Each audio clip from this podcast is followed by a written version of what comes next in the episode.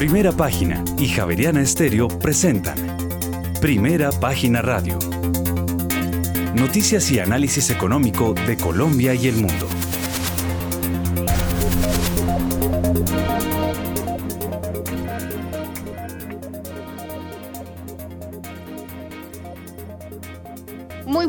Son las 6 de la mañana y dos minutos y bienvenidos a una nueva misión de Primera Página Radio. Hoy tenemos todas las noticias y el análisis económico de Bogotá, Colombia y el mundo. Dirigido por Héctor Hernández y Héctor Mario Rodríguez, hoy presentamos. El indicador de confianza de vivienda mejoró para diciembre de 2022, llegó a menos 18,3%.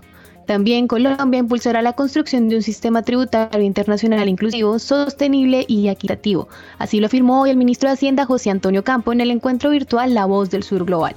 Más adelante, por petición del gobierno Petro, Belisa Ruiz presentó su renuncia como viceministra de Energía. Por otra parte, Ecopetrol entregará 22 proyectos en 10 departamentos bajo el mecanismo de obras por impuestos con una inversión cercana a los 220 mil millones de pesos. Finalmente, Van Goldec otorgó una línea de crédito de 30 mil millones de pesos para la empresa inmobiliaria digital AVI. Tendremos estas y otras noticias hoy en primera página radio. Héctor Hernández, muy buenos días.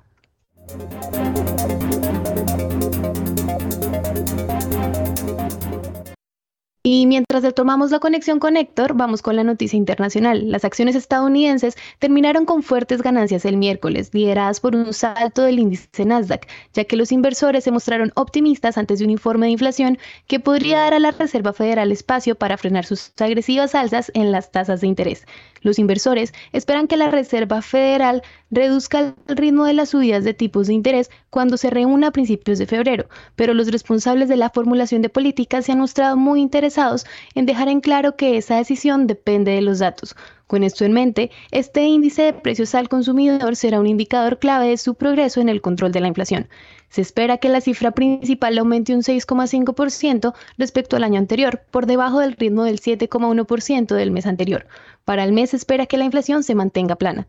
Por otra parte, se estima que el IPC subyacente, que excluye los precios de los alimentos y los combustibles, sea del 5,7% en comparación con el 6% del mes anterior y el 0,3% en el mes en comparación con el 0 0,2% de noviembre.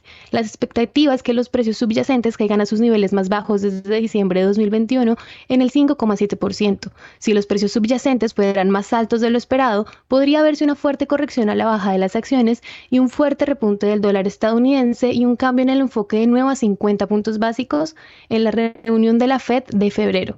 El Standard Poor's 500 ha subido en lo que va del 2023 tras caer bruscamente el año pasado. Las esperanzas de que la Fed pueda detener pronto su ciclo de alzas de tasas han impulsado al mercado en las últimas sesiones. Los participantes del mercado monetario ven una probabilidad del 75% de que la Fed aumente la tasa de referencia en 25 puntos básicos en febrero. El sector de las criptomonedas, finalmente, Héctor, sigue intentando recuperar posiciones. El Bitcoin cotiza en los 18 mil dólares y el Ethereum en los 1.300 dólares. Muy buenos días, Valentina. Muy buenos días a todos nuestros oyentes. Hoy estaba ahí, estaba escuchando eh, el, informe y las notas que usted estaba reportando, sobre todo, pues eh, la gente viendo cómo el dato de inflación en Estados Unidos va a jugar un papel importante, lo mismo que eh, el hecho de que las acciones en Estados Unidos hayan terminado con fuertes ganancias. Pero mm, acá, como siempre, a mí me gusta mirar una plataforma eh, eh, que, en la que chequeo el petróleo y veo que el, petróleo, por lo menos por estos lados, lo veo mucho mejor de lo que estaba al arrancar por lo menos nuestra semana recortada, porque arrancamos el martes, habíamos arrancado alrededor de, de 80 dólares el barril. Hoy observamos que el barril, eh, estamos hablando del Brent, eh, está por encima de los 83, pero regáleme sus datos, eh, Valentín. Héctor, los precios del petróleo suben tras una acumulación masiva de reservas de crudo de Estados Unidos. Los inventarios de crudo de Estados Unidos aumentaron en 18 millones de barriles la semana pasada, el mayor salto desde febrero de 2021 según datos de la Administración de Información de Energía. Sin embargo, esto solo ha tenido un impacto menor ya que siguió a la severa ola de frío que afectó gran parte de la capacidad de refinación de la costa del Golfo de Estados Unidos. Por su parte, el barril de referencia Brent sube 1,2% y alcanza los 83 dólares con 66 centavos, mientras que el barril WTI sube 0,97% y alcanza los 78 dólares con 16 centavos. Muy bien, son cifras parecidas a las que yo estoy observando. Entonces, a las 6 de la mañana y 7 minutos le damos los buenos días a nuestro especialista en materia petrolera, que es Julio César Herrera, quien, eh, de quien no tengo conocimiento desde el año pasado, ¿no? Eh, y a quien lo recibimos con eh, el feliz resto de año. Julio César Herrera, muy buenos días. Apreciado Héctor, muy buenos días, un gusto volverlo a escuchar, un gusto saludar Valentina, la mesa de trabajo, los analistas, eh, Jacqueline y los apreciados oyentes. Héctor, eh, iniciamos este año con una visión refrescada en este mercado, los precios del petróleo. Hay que recordar que en este momento pues no hemos hablado qué es cuando hablamos de futuros, qué es lo que está ocurriendo. El WTI estamos negociando eh, febrero 2023 y eso hasta más o menos el 19 de enero. Y en Bren, como usted lo mencionó, estamos negociando el mes de marzo, eso hasta el primero de febrero. En muchas variables hablamos al cierre del año pasado, muchos temas y, y los temas que jugaron el año pasado siguen en este momento movilizándose, pero sí vimos cómo eh, se debilitaron los precios del crudo, llegaron hasta cerca de los 70 dólares por barril y ahorita, como usted resalta, vemos un respiro. Ese respiro presente que va a jugar en lo que va a pasar de aquí a mitad de año, porque el 2023 hay que abrirlo en dos secciones, el primer semestre y el segundo semestre del año, está dado porque pues se ha visto como eh, la visión pesimista sobre la posible recesión que avecina el mundo en 2023, pues le ha hecho mucho peso a los mercados y ha afectado la, el comportamiento de los traders y ha habido una reventa a posiciones muy altas. Y hay quienes creemos que se nos fue la mano un poco con el pesimismo, que no es que las cosas vayan a estar sencillas, pero que hay economías que van a ser mucho más resilientes a este eh, cambio que vamos a tener y a lo que vamos a enfrentar y que pues la cosa no va a ser tan difícil, no para tener crudo a precios pues muy altos, resultado de una super demanda no suplida, pero que no va a ser negativa. ¿Y qué está ocurriendo ahorita? Eh, China ha jugado un factor en todo esto porque fue la que nos deprimió por sus cierres, eh, luego abrieron, no le fue tan bien, hubo, hubo contagios y ahorita lo que se está mirando es que viene en China una apertura de fronteras. Ellos anunciaron que el 8 de febrero se abre totalmente la frontera china, eso lo ve positivo y se espera que haya mayor demanda. Y China ha, ha cortado su demanda. Pero también viene eh, el comienzo del año solar chino, que arranca el 22 de enero y va hasta el 5 de febrero. Se espera que más o menos un 88% de los chinos eh, afecte un 88% el movimiento del transporte aéreo y terrestre en China. Eso da un, aspecto muy positivo. De igual manera hay aspectos que tenemos eh, moviéndose que no han cambiado, Héctor. El problema de Rusia-Ucrania eh, sigue ahí, sigue afectando eh, toda la parte de suministro. Pero los rusos ayer decían en un artículo, Putin decía, mire, no hemos visto el famoso cap techo que nos iban a poner, ni ninguno de nuestros compradores nos está sancionando. Entonces no ha pasado mucho desde el punto de vista de sanciones para en Rusia, luego el petróleo sigue fluyendo, de no estar ese petróleo podríamos tener precios más altos, pero se discutió mucho, la Unión Europea habló, hay sanciones financieras que están pasando algunas logísticas, pero el famoso techo de los 60 dólares por barril no, no, no ha surtido en efecto y pues eso es parte de la explicación de por qué pues no ha cambiado tanto el mercado. Eh, la Reserva Estratégica Americana, y Valentina mencionó el tema de los inventarios, está a uno de sus puntos más bajos desde 1980. Eh, se habló esta semana de poder eh, hacer, reemplazar 180, o sea, colocar 180 millones de barriles de vuelta. el gobierno no quiso hacerlo. Esa reserva, pues, es un crudo que generalmente es un crudo dulce, no es el crudo realmente ideal para las refinerías en todos los casos. Entonces, pues lo que ha hecho el gobierno es hacer uso para tratar de hacer mezclas y, suplir el tema de bajar los precios de la gasolina.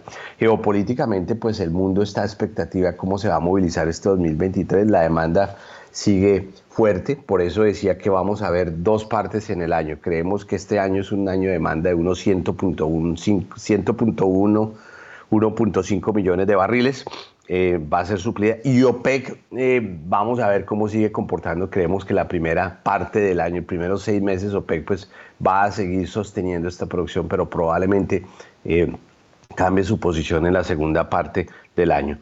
positivo sector, creemos que va a ser un año donde va a haber un juego de un más menos 5 a 10 barriles con una referencia 80, o sea que nos podemos estar moviendo de 75 a básicamente 90 y la pregunta es, bueno, ¿dónde está el 100 que muchos anunciamos y creemos, creemos que eso es algo que está en la mesa para fin de año y principios del siguiente?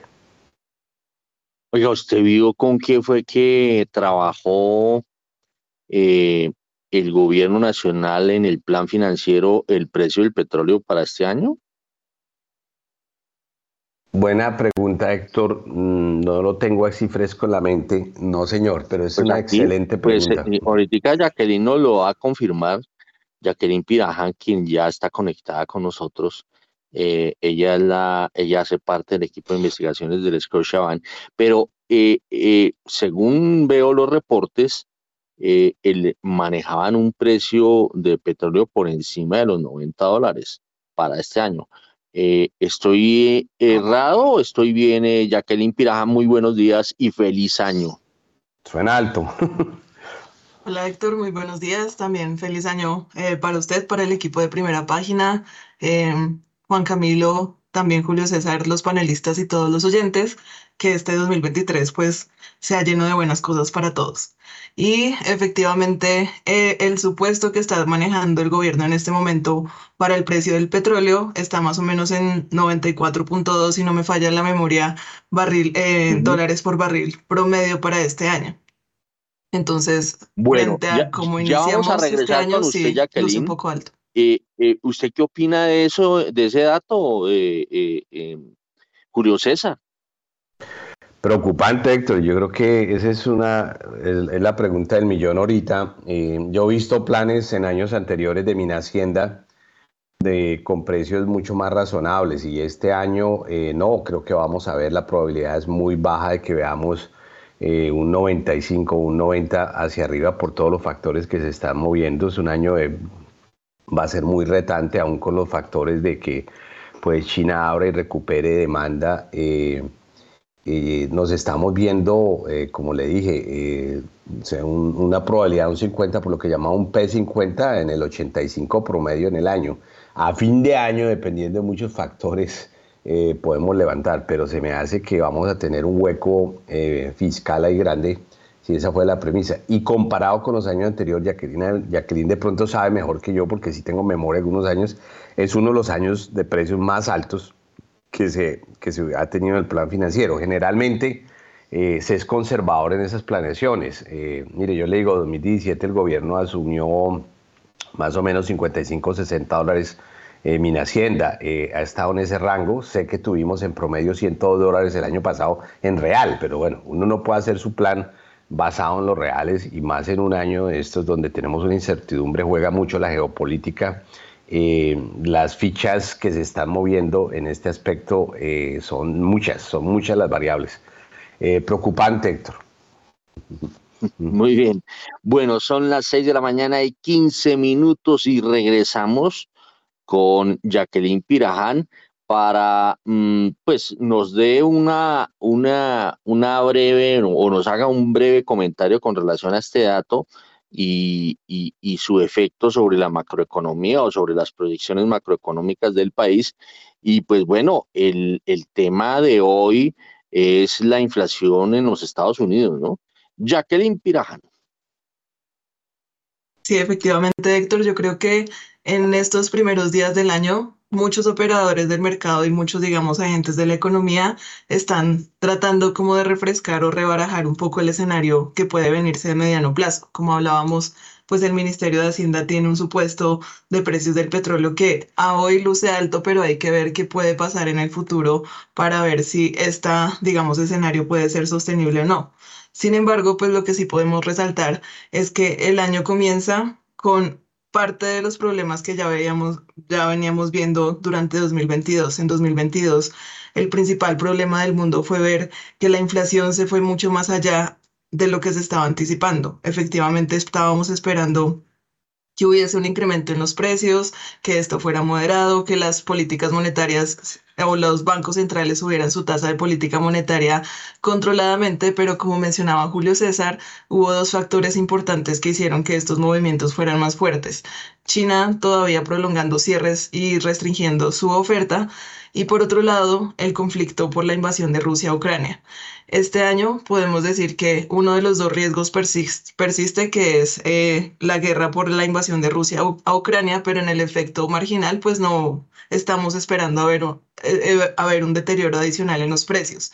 Y en la parte de China vamos a empezar a balancear qué tanto de la apertura puede mejorar, mejorar la oferta de algunos bienes que no estaba del todo normalizada y por otro lado, qué tanto el hecho de que los chinos viajen por el mundo puede presionar la inflación de servicios pero en ese orden de ideas yo creo que para este año y lo que está reflejando este inicio o estas dos primeras semanas en las operaciones del mercado es que la gente todavía está barajando cuál va a ser el modelo predominante para operar em, durante estos primeros meses del año. Si la inflación se va mucho más arriba, pues debemos creer que la Reserva Federal va a cumplir su amenaza de subir las tasas de interés al 5% o algo más arriba y quedarse ahí por el resto del año pero por el momento lo que vemos de corto plazo de los mercados es que están bastante laxos, tal vez no creen en esas amenazas, están concentrados en el dato de inflación, si sale, digamos, mostrando otro de crecimiento frente al mes anterior, pues lo que podría estar señalando es que los mercados pueden seguir tranquilos, pero importante para los oyentes y todos los operadores del mercado tener en cuenta que en el mediano plazo no está del todo claro que ya hayamos superado todos estos problemas que traemos de 2022 en términos de precios y los bancos centrales pues todavía están preocupados porque si bien la inflación baja todavía no está en las metas. Entonces yo creo que son dos semanas de acomodación, pero eh, hay que tener en cuenta que los, los riesgos de mediano plazo pues siguen persistiendo y que las tasas altas podrían quedarse más tiempo de lo que en este momento está suponiendo el mercado. Muy bien, son las 6 eh, de la mañana y 19 minutos. Nos vamos con las bolsas del mundo. Así es, sector 6 y 19 de la mañana, pero antes una recomendación. Pay, fondo de inversión inmobiliaria líder de los colombianos con más de 15 años en el mercado, le permite a un inversionista participar de un portafolio de rentas de activos con arrendatarios de primer nivel, el cual ofrece una rentabilidad variable en función de los resultados del negocio y del potencial de valorización de las propiedades. Conozca más sobre Pay en la página www.pay.com.co 6 y 19. En primera página radio, las bolsas del mundo. Asia subió por optimismo horas antes de la publicación de los datos sobre precios en Estados Unidos en diciembre. Los inversores extranjeros obraron hoy con la misma perspectiva que lo hizo el miércoles la plaza neoyorquina, confiada en que si las cifras del IPC en Estados Unidos, que se publican hoy, muestran una ralentización a la Reserva Federal, puede apostar por un endurecimiento monetario más laxo. El Nikkei, que agrupa los 225 títulos más representativos de la Bolsa de Tokio, cerró plano este jueves con una subida del 0,01%. Por su parte, el selectivo más amplio Topics, que incluye las firmas de la sección principal, las de mayor capitalización, sumó un 0,36%, mientras que el índice de referencia de la bolsa de Shanghái ganó también hoy un 0,05% y el parque de Shenzhen agregó 0,23%. Por su parte, el Hang índice de referencia de la bolsa de Hong Kong, cerró hoy con ganancias del 0,36%. El Kospi, índice de referencia de la bolsa de Seúl, subió este jueves un 0,24%, mientras que el índice tecnológico tecnológico Kosdaq avanzó 0,15%. Y nos vamos para Europa porque allí los mercados bursátiles europeos cotizaron al alza el jueves y los inversores se centraron en más ganancias corporativas del sector minorista antes de la publicación de los datos claves de precios al consumidor de Estados Unidos. El IBEX 35, el principal selectivo español, anota ganancias del 0,62%. El Eurostock 50 se anota una subida del 0,16%. Por otra parte, el índice DAX de Alemania cotizaba un 0,3%, al igual que el índice, perdón, el CAC 40 de Francia, que subió un 0,5%, y el FTSE 100 de Reino Unido subió un 0,4%. Finalmente, Héctor, el FTSE MIP de Milán cotizaba en los 25.610 puntos en la apertura. Muy bien, son las 6 de la mañana y 21 minutos. Nos vamos con Juan Camilo Pardo de Corfi Colombiana. Le damos el saludo de bienvenida y de regreso acá a Primera Página Radio eh, con un feliz año. Juan Camilo, las bolsas del mundo. Héctor, muy, muy buenos días. Muy buenos días para la mesa de trabajo. Buenos días para Jacqueline, para Julio César feliz Navidad, feliz año, feliz Reyes. Eh, ojalá este sea un año de muchos éxitos y muchos frutos. Vamos, estoy seguro que acá en el programa vamos a aprender mucho. Bueno, Héctor, sobre las bolsas del mundo, quizás hoy la narrativa está concentrada en la acción que ha venido tomando la política monetaria y no solo las acciones que ha venido tomando, sino también las expectativas en un contexto de presiones inflacionarias y de choques de volatilidad gigantescos.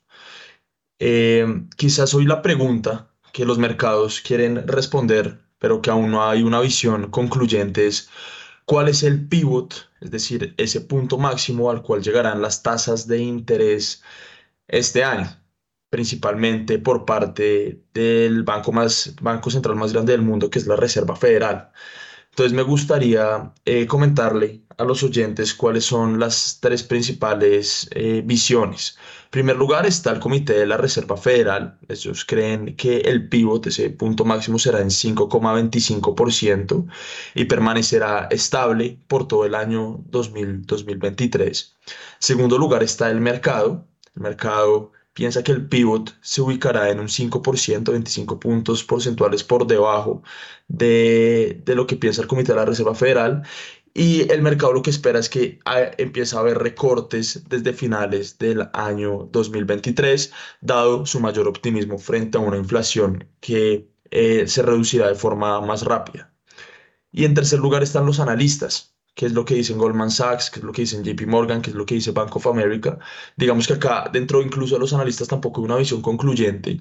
El pivot más o menos se encuentra entre el 5% y el 5,5%. Entonces, como nos damos cuenta, hay una gran dispersión dentro incluso de los, de los principales participantes de, de los mercados la visión aún sobre si la inflación va a disminuir de forma acelerada, la tasa de crecimiento va a disminuir de forma acelerada o no, o qué tanto va a ser esta fortaleza del mercado laboral y qué tanto va a perdurar en el tiempo, eh, no es clara. Y claramente este pivote es importante, ¿por qué? Porque tiene incidencia sobre todo tipo de mercados. El de renta variable, me refiero al de acciones, porque el precio de una acción son los flujos descontados traídos a valor presente por los mercados de renta fija que seguían básicamente eh, por estas expectativas y sobre el mercado de divisas que digamos para Colombia es clave. ¿Qué está ocurriendo hoy con el empleo en Estados Unidos? Aún sigue muy fuerte. Recordemos que la Reserva Federal tiene un mandato dual que es eh, mantener una inflación baja y estable, maximizando los niveles de empleo. Aún los niveles de empleo están muy fuertes nuevamente. La tasa de desempleo bajó un 3,5% según los, los últimos datos. Y esto da pie a que la Reserva Federal siga apretando de forma importante. Digamos que también esto está en función de los datos que salgan hoy sobre los niveles de precios en, en Estados Unidos. Acá hay un reto y con esto termino mi intervención, y es la inflación de servicios.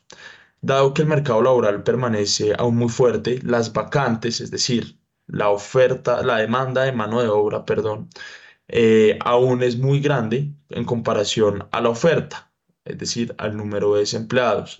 Las, vacantes son, superan en número a los desempleados. Esto quiere decir que todavía permanecen unas presiones inflacionarias desde el lado de la tasa de crecimiento de los salarios y puede que esto se mantenga en el tiempo. Digamos que la literatura lo que ha demostrado al respecto es que eh, estas presiones salariales pueden crear una espiral inflacionaria que no se dé en el corto plazo.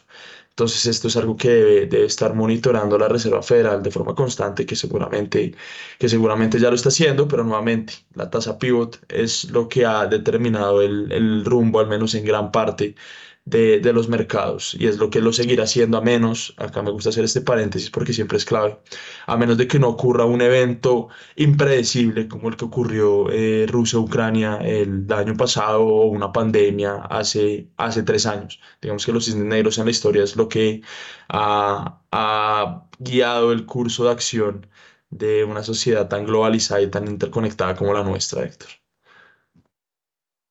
Muy bien, muchas gracias Juan Camilo. Son las 6 de la mañana y 26 minutos y hasta ahora nos vamos con las bolsas latinoamericanas. Las bolsas latinoamericanas en primera página radio. Los principales índices subieron el miércoles ante la expectativa de que las cifras de inflación, que serán publicadas hoy para la economía estadounidense, muestren señales de una desaceleración. El Nasdaq ganó 1,76%, seguido de un alza de 1,28% en el Standard Poor's, mientras el Dow Jones avanzó 0,80%. Por su parte, el índice Standard Poor's Merval de la Bolsa de Comercio de Buenos Aires subió 4,08%. El índice Ibovespa de la Bolsa de Valores de Sao Paulo ganó 0,86%, mientras que el índice Standard Poor's IPC de la Bolsa Mexicana de Valores sumó 1,74%. Por otro lado, el índice MSCI Colcap de la Bolsa de Valores de Colombia retrocedió 0,34% y el índice IPSA de la Bolsa de Santiago de Chile se recuperó 0,70%. Finalmente, Héctor, el índice general de la Bolsa de Valores de Lima perdió 0,79%. Bueno, son las 6 eh, de la mañana y 27 minutos. Eh, ¿Cuánto fue que usted dijo del Colcap? Un momento, el Colcap está retrocedió 0,34%. Bueno, no me coincide a mí acá. Eh, em, vámonos con Jacqueline Piraján, quien conoce mucho o está muy pendiente, dada eh, eh, la institución en donde ella se desempeña, que es el Scotiabank, eh, y que tiene asiento en varios países de América, ¿cómo está viendo las bolsas latinoamericanas? Bueno, Héctor, al respecto, yo creo que no solo las bolsas, pero también, digamos, las tasas de cambio, la curva de rendimientos en todos estos países se está beneficiando del buen momento internacional que estamos experimentando. Como mencionaban al principio, los mercados en estos días están asumiendo como una postura bastante positiva porque creen que la inflación va a seguir bajando y eso va a ser suficiente para que los bancos centrales no sean tan agresivos. Y en este orden de ideas, pues hemos visto que en general las tasas de los bonos de deuda pública en Latinoamérica han bajado. Eh, digamos que las bolsas, como mencionaban, también se han beneficiado de este modo de toma de riesgo internacional. Pero como siempre, en Latinoamérica es importante estar pendiente de los factores políticos y todo lo que tiene que ver con las minucias o las idiosincrasias de cada uno de los países. Este año es particularmente especial en términos, por ejemplo, de reformas en Chile. Eh, se aprobó, digamos, otra vez realizar un proceso de la reforma constitucional. Están discutiendo una reforma de impuestos. Están también queriendo discutir una reforma pensional. En Colombia también vamos a tener un calendario fuerte de reformas de aquí hasta las elecciones de octubre. En Perú, el cambio de gobierno, pues por la situación que se dio a final del año pasado está generando fuertes presiones sociales y en Brasil, como vemos, pues también la situación de transición política pues no es para nada menor. Entonces, a pesar de que estas tendencias internacionales sí están beneficiando a nuestros activos, pues es importante ver que hay otro tipo de riesgos de los cuales estar bastante pendientes durante este año. Y por el lado económico, importante notar que eh, si hay un hito interesante en Latinoamérica es que la mayoría de las economías ya tocó techo en inflación, exceptuando Colombia. Y en ese orden de ideas, pues ya el año pasado vimos como Brasil pausó su subida de tasas de interés, eh, Chile también pausó su subida de tasas de interés, Perú está haciendo algunos movimientos en el margen eh, y el gran reto de este año va a ser eh, el momento en el que estas economías decidan hablar de recortes de tasas de interés. Eso pareciera que hubiese sido un discurso bastante fuerte, por ejemplo, para Chile a finales del año pasado. Eh, algunos analistas estaban esperando que se vieran recortes de tasas tan pronto como en enero, pero eh, realmente la situación todavía no está del todo decantada. Vemos que la Reserva Federal sigue siendo agresiva, entonces pues desde el lado económico para estas economías de la TAM va a ser ver qué tanto perduran las tasas altas y qué tanta posibilidad podríamos tener de recortar tasas si efectivamente la mayor economía del mundo, que es Estados Unidos, pues manda una guía de que ellos no quieren recortar sus tasas de interés. Entonces yo creo que de corto plazo nos beneficiamos de este eh, tono positivo de los mercados, pero en el mediano plazo hay que ver los factores idiosincráticos y de política monetaria. Son las 6 de la mañana y 31 minutos. A las 6 y 31, ya que estamos acá por estos lados, por el vecindario, vamos con Julio César Herrera. ¿Cómo está viendo la situación petrolera, energética por estos lados? Julio César. La situación petrolera latinoamericana, pues la estamos observando influenciada por los dos factores principales que va a ser cómo la economía y la situación inflacionaria va a afectar eh, la demanda eh, que es, Latinoamérica no es exenta a lo que pueda ocurrir ahí. Y, los temas, eh, digamos, los políticos, geopolíticos. Eh, en la primera, pues lo que creemos es que pues, los gobiernos van a tratar de manejar los costos inflacionarios que van a traer no solo el precio del petróleo, pero si tenemos un petróleo, digamos, de unos 80, 85, sino también lo que va a traer los costos de producir las gasolinas y los diferentes derivados. Latinoamérica tiene una exposición grande a eso. Compañías estatales como eh, Ecopetrol, Petrobras, eh, IPF van a tratar de mitigar eso porque están controladas por los gobiernos, eh, pero se ve una presión hacia la alza en los costos productivos en la parte de refinación y productos derivados y pues en este galopante, y como ya que les digo, no, no hemos parado en economías de Colombia donde, de saber dónde vamos a aterrizar y probablemente una inflación en países como Colombia que puede llegar a pasar el 12%, otra vez 13% este año, pues no va a ayudar en ese aspecto. Entonces, las economías van a tener ese impacto. Eh, el otro es muy importante lo que llega a pasar en Venezuela este año, que van a pasos muy lentos en, en la apertura venezolana, las señales de de abrirse a, inversión, a reorganizar su industria petrolera y ellos van a jugar eh, un rol clave en el 2023, ha tomado más tiempo, yo creo que han sido temas de negociación, seguido con los jugadores claves que son Guyana, que sigue creciendo su producción, va muy cerca a 400 mil barriles al día Guyana, eh, sin hacer mucha bulla, sin tanto problema, ahí van. Eh, Brasil sigue creciente en su producción, México eh, galopante y muy fortalecido. Eh, en ello los argentinos pues con su producción de vaca muerta, que es la material Perú cerca a los eh, cuarenta y pico mil barriles por día, Ecuador creciendo y pasando y llegando al medio millón de barriles, y Colombia, que ojalá se pueda sostener en unos 750 mil barriles, 770 mil tirando los 800 mil barriles. Eso va a ser clave eh, desde el punto de vista petrolero. Eh, como dije, la amenaza que tiene Latinoamérica ahorita eh, y especialmente Colombia es los costos de producción que se vienen, la mano de obra para mover refinerías, para mover plantas y demás, que pues como ustedes ya saben, a lo menos el salario mínimo subió el 13% y el impacto de ese incremento sobre los costos productivos lo vamos a ver en los pérdidas y ganancias y traducido luego en las hojas de balances de las diferentes compañías eh, petroleras latinoamericanas.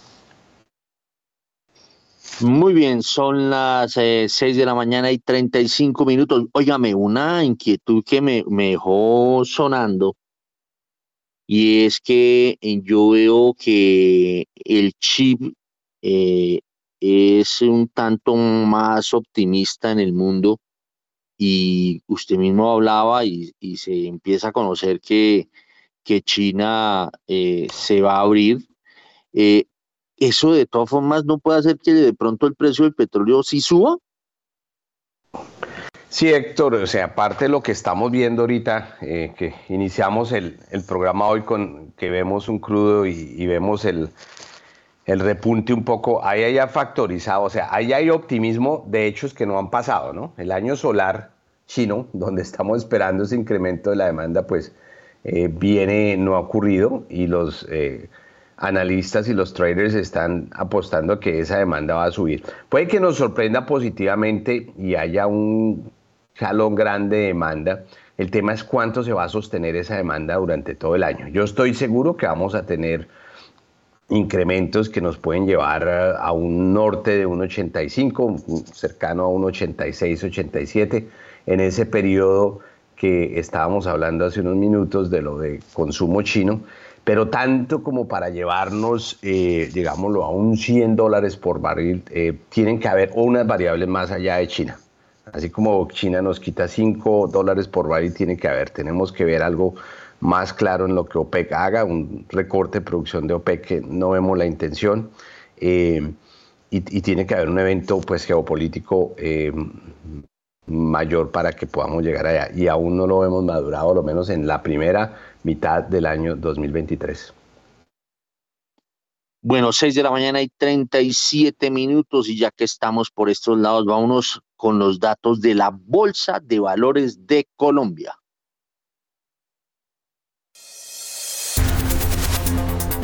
En primera página radio, las acciones de Colombia. Transacciones en la Bolsa de Valores de Colombia aumentaron 10,58% y la empresa de telecomunicaciones de Bogotá fue la acción que más subió. En total, las negociaciones alcanzaron los 87.732 millones de pesos en 4.449 operaciones. La acción que más se negoció este miércoles fue la de Ecopetrol con 29.986 millones. Le sigue en Preferencial Bancolombia con 18.724 millones de pesos y Preferencial Grupo Avala con 8.541 millones de pesos. El título más valorizado en la jornada fue el de Empresa de Comunicaciones de Bogotá, ETB, con un alza del 10%.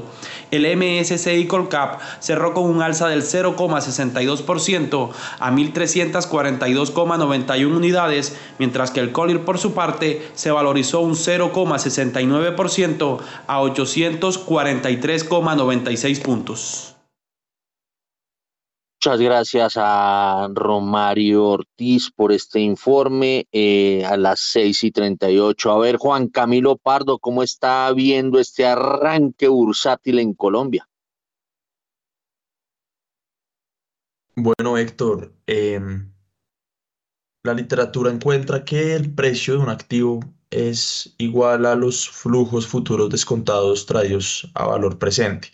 ¿Cómo se traen a valor presente? A partir de la tasa de interés real de la economía, la tasa de descuento. Y para el cálculo de esta tasa de descuento se usa pues la tasa de referencia, que es la tasa de los bancos centrales. Cuando esta tasa de interés aumenta, implica que los precios deben disminuir. Ahora, ¿qué es lo que ocurre en los mercados y que ha mostrado la literatura durante los últimos cinco años? Que realmente pasa es que también se debe incluir el componente de expectativas. La formación de precios no únicamente parte de la historia, del pasado, de lo que ya vimos, sino también de las expectativas futuros, futura de, de los agentes. Entonces, ¿Qué está, qué está ocurriendo en Colombia? Digamos que hoy el mercado eh, accionario en Colombia está guiado principalmente, eh, pues además de los aspectos idiosincráticos de cada una de las empresas que cotiza dentro de este mercado, porque recordemos que cada empresa es un mundo completamente distinto, eh, está guiado por las presiones inflacionarias que, como lo decía Jacqueline, Colombia es el, que registra una tasa de variación en, en una tasa de inflación eh, más alta en comparación con las principales economías de la región como Brasil, México, Perú, Perú y Chile y parece que aún no hemos encontrado ese pico y eso ha obligado al Banco Central a tener que aumentar de forma importante la tasa de interés de referencia, lo cual le ha pegado pues a los activos colombianos. Me gustaría resaltar eh, algunas acciones en particular y es la importante recuperación que ha tenido Ecopetrol en las últimas semanas. Recordemos que tocó un piso de aproximadamente 2.150, 2.200. Hoy ya se, está hoy ya se encuentra por los niveles del 2000, de 2.670 casi. Ha tenido una valorización bastante, bastante importante y recordemos que cuando se compara Ecopetrol contra las principales petroleras del resto del mundo, eh, pues venía estando supremamente rezagada y esto uno, digamos, no quisiera atribuir una relación causal, pero lo que al menos dice la, lo que ha contado la narrativa es que eh, las sabidurías políticas no le han sentado muy bien a las expectativas que se forman sobre el precio de esta acción. Cemento Argos, por ejemplo, es, es otra, es otra acción que ha venido valorizándose eh, a lo largo de este año, alcanzó un piso de más o menos 3.400, hoy ya está por, por los lados de 3.800, Bancolombia eh, igualmente. Acá lo que me gustaría resaltar y es una vulnerabilidad que no solo tiene el mercado pues, de acciones en Colombia, sino en la mayoría de la región, es en primer lugar la poca cantidad de empresas que cotizan, en segundo lugar la alta concentración de sectores. Eh, que no están enfocados principalmente en tecnología, sino más bien en sectores tradicionales de materia prima y sector financiero. En tercer lugar, el, digamos, la, la, poca profundidad cuando lo comparamos con respecto al PIB en Estados Unidos. Es más del 100% del PIB. En Colombia el mercado accionario representa aproximadamente un 30% y aún la cultura financiera de invertir en acciones es, es muy, muy, muy leve. Recuerdo hablando en vacaciones pues ahorita hace poco, una persona que vive en Estados Unidos me decía que, eh, digamos, que este tema de hablar sobre el sistema, sobre el, mercado de renta variable era muy común. En, la calle uno podía hablar con cualquier persona de ese tema porque tenía cierta inversión. Acá en Colombia realmente, eh, digamos, esa, esa falta de acceso a estos mercados es sumamente notoria y también, digamos, la, la ignorancia detrás de esto, eh, debido a, pues, a la, a, la, falta de cultura sobre poder invertir en, en, el mercado accionario y las pocas facilidades que da todo el mercado regulatorio, pues hace precisamente que esa profundidad de, del mercado y los volúmenes que se cotizan sean, sean inferiores. Entonces, a veces quizás eh, hay bastante ruido, a diferencia de, de otras bolsas en donde los niveles de liquidez son más altos y en donde ese ruido se disminuye debido a la gran Óigame, Juan Camilo, qué pena le interrumpo, pero es que me quedó sonando la relación con el PIB. ¿Cómo es la de Estados Unidos y cómo es la de Colombia? La de Estados Unidos no tengo el valor exacto, pero eh, el, eh, digamos, la cantidad de acciones por el precio de esas acciones, sí, que se llama la, la capitalización bursátil en Estados Unidos, es mayor al 100%. En Colombia debe estar entre el 30-40%, no es más alta. Realmente el mercado eh, de los mercados financieros, el grande en Colombia es el de renta fija, no el de renta variable. No, no, en Estados entiendo Unidos por qué, puede ser más del 100%, eso sí no lo entiendo. Eh, la, verdad, la verdad, no entiendo ese dato. Me gustaría porque, porque quedo perdido. ¿La capitalización bursátil, me pregunta? Sí, la pues capitalización bursátil básicamente es cuando usted multiplica el número de acciones de una empresa por su precio. Eso es lo que forma la capitalización bursátil. En Estados Unidos aproximadamente el PIB son Pero eso no tiene nada que ver con el eh, PIB. Sí, digamos, tiende a compararse con el PIB para ver qué tan profundo puede ser el mercado accionario de un país o qué tan grande es en comparación al, digamos, al tamaño de su economía. Entonces, en, en Estados Unidos aproximadamente el PIB, digamos, de forma redonda está cercano a los 22 trillones. El mercado accionario es más grande cuando se mide en capitalización bursátil. En Colombia el PIB es aproximadamente 300 billones de dólares, digámoslo así, y la capitalización bursátil puede ser aproximadamente, qué sé yo, 90, 100 billones de dólares. Entonces realmente el tamaño del mercado accionario con respecto a la economía que es una proxy de qué tan desarrollado es un sistema eh, o un mercado de renta variable, es muy pequeño. En Colombia y en especialmente y en Latinoamérica, digamos que es un fenómeno latino con respecto a los países desarrollados donde su sistema de, o su mercado, perdón, de renta variable es mucho más grande. Listo, listo. Muy bien. Muchas gracias a Juan Camilo Pardo de Corfi Colombiana. Son las 6 de la mañana y 45 minutos. Vámonos con los datos que van a emocionar a los mercados hoy. En primera página radio, las claves de la jornada. En Estados Unidos, los inversores estarán hoy pendientes del dato de inflación, uno de los termómetros de la Reserva Federal estadounidense a la hora de definir su política monetaria. La Oficina de Estadísticas Laborales revelará la inflación al consumidor en diciembre, de acuerdo con estimaciones de Bloomberg. El índice general avanzó 6,5% anual y el subyacente subió 5,7% anual. El Departamento de Comercio publicará las solicitudes iniciales para subsidio por desempleo al 7 de enero pasado. De acuerdo con analistas, habrían aumentado 0,5%. 6%. Se revelan las reservas de gas natural y las nuevas peticiones de subsidio por desempleo. Y mañana empieza de forma oficiosa en Wall Street la temporada de publicación de resultados trimestrales. Por su parte, en Europa, entre las referencias macroeconómicas, destacan la balanza de la cuenta corriente alemana y una subasta de bonos españoles a tres años. En Asia se tiene programada la primera reunión de política monetaria del Banco de Corea del Sur de este año, donde se espera un alza de 25 puntos base en su tasa de referencia. Y finalmente, Héctor, en México, el INEGI publicará la actividad industrial por entidad federativa con datos a septiembre de 2022.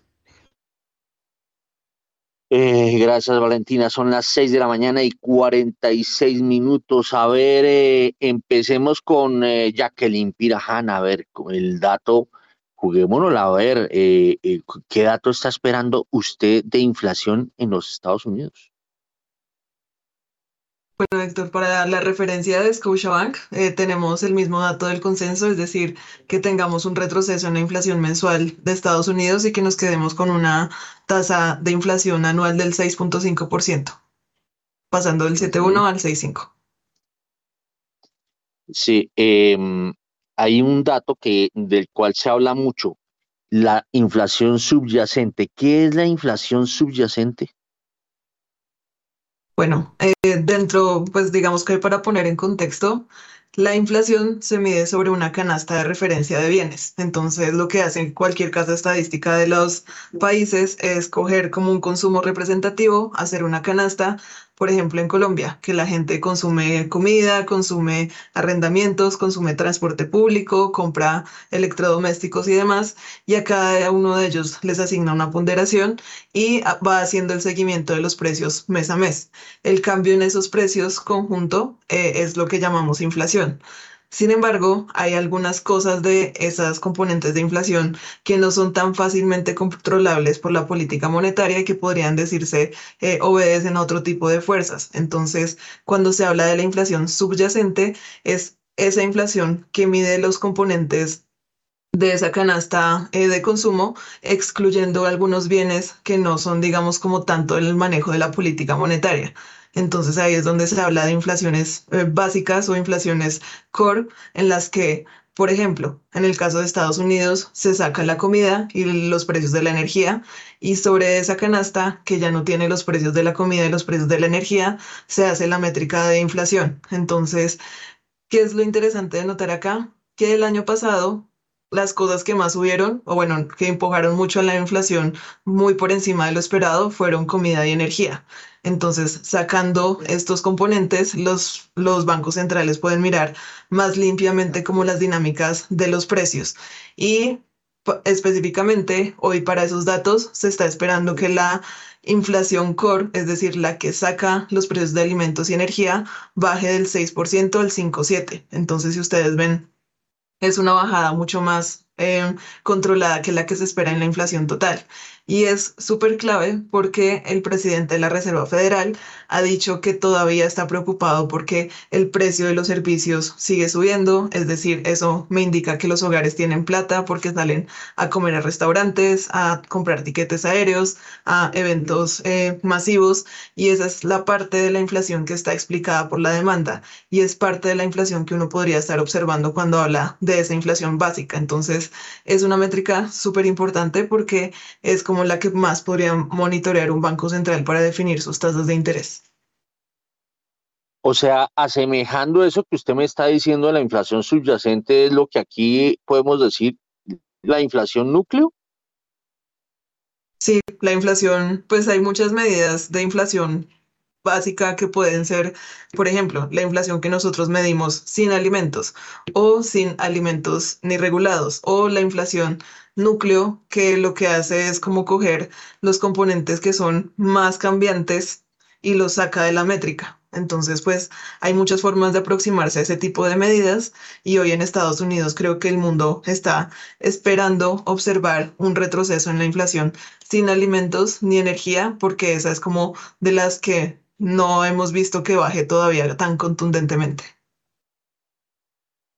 Muy bien, son las 6 de la mañana y 50 minutos. A ver, Juan Camilo Pardo, ¿cuál es su apuesta de inflación de, eh, de los Estados Unidos? Bueno, Héctor, eh, alineado con el mercado, realmente esperamos un, un 6,5% después del 7,1% que es registró el último dato, es decir, una, una desaceleración en términos anuales bastante importante. Bueno, eh, tengo entendido que Julio César Herrera hace mercado en los Estados Unidos. Entonces me puede dar el dato de inflación. Julio César, ya que levantó la mano. Gracias, Héctor. Sí, he estado mirando el tema y, bueno, yo creo que si uno mira aún los estudios de JP Morgan y lo que yo he visto y lo que uno está viendo aquí, las cosas pueden ser no tan negativas como uno cree. Yo sí he visto un detenimiento en, inflacionario. Eh, yo creo que hay un 65 a 70% de probabilidad de que se esté en ese 6,4 a 6,6 que Jacqueline mencionó eh, yo estoy un poco como en el 20% de la gente de la visión de pronto de JP Morgan que puede estar por debajo de 6.4. Y la razón es que si hay varios componentes alimenticios que uno les vio el detenerse eh, y aún en épocas navideñas, el tema de la energía le ocurrió lo siguiente, y no hablamos hoy en petróleo, pero es que eh, la sorpresa que tuvimos es, igual que los europeos, que se les llamó una eh, una, eh, un invierno poco de nieve, aquí estuvo el invierno un poco eh, tibio. Y si ustedes miran dónde están los precios de gas en diciembre, que se esperaba que le pegara duro a esto, no llegaron a subir tanto. El gas ahorita, por ejemplo, lo tenemos en 3 dólares con 80. Recuerde que venimos de 7 dólares, entonces sí ha habido un retroceso en temas de energía. entonces yo estoy más en ese campamento de que podamos estar por debajo de ese 6.4 el día de hoy. Y hay quienes lo miran pues de, de, otra manera, que hay como un 15% que lo ven por encima del 6 por 6.6, yo no lo veo por ahí. Pero quiero decir, Héctor, de que 6.3, 6.2 a 6.3 es donde yo me encuentro basado pues en puntos de data y lo que JP Morgan y otros han dicho. Óigame, eh, eh, usted me está diciendo que el invierno no ha estado tan fuerte como pudo haber sido el del año ah, pasado, el de hace un año. Sí, Héctor, excepto pues los temas de lluvias en California, que pues es un tema eh, más de inundaciones, el invierno ha estado muy liviano, impredeciblemente, inesperado, Héctor. Tener temperaturas de 75 grados Fahrenheit 77 eh, en enero. Eso es inexplicable en toda la parte sur de los Estados Unidos. Europa pues, debió haber tenido un frío bárbaro, entonces ha jugado también los mercados eh, factorizados en la demanda, ¿no? Se fue menor la demanda europea y todo eso que predecíamos y muchos decían, no decían que pues íbamos a dispararnos y que probablemente tocamos un 100, no pasó y eso no nos ocurrió, más lo de China fue que hizo que termináramos tan bajos, pero sorprendentemente Héctor, eh, está muy tibio los días. Aquí deberíamos estar súper abrigados en la parte sur de Texas, en, Florida debería estar un, poco más, más fresco. Eh, no lo está. Muy bien, son las 6 de la mañana y 54 minutos. Em, mm, ¿Por qué no nos metemos un poco al tema de las tasas de interés, ya sabiendo que en la percepción del mercado eh, y de nuestros analistas es que la inflación pues tiene pinta en Estados Unidos de que se está desacelerando. Bueno, y entonces si se está desacelerando, ¿dónde van a terminar las tasas de interés de los Estados Unidos? A ver, Jacqueline Pirajan del Scotiabank. Bueno, Héctor, yo creo que aquí se hace muy importante pensar en la diferencia de los valores absolutos versus los valores eh, comparados. Y eso, hablando de inflaciones, por ejemplo, decir que sí, efectivamente Estados Unidos tuvo una inflación alta hace algunos meses, eh, superior, digamos, al 9%. Hoy estamos hablando que la inflación va a bajar si salen las cosas en línea al 6.5%, pero el Banco Central estadounidense tiene como meta, meta de inflación el 2%. Entonces, si nos fijamos, todavía nos queda un tramo largo por recorrer antes de alcanzar esas metas del Banco Central.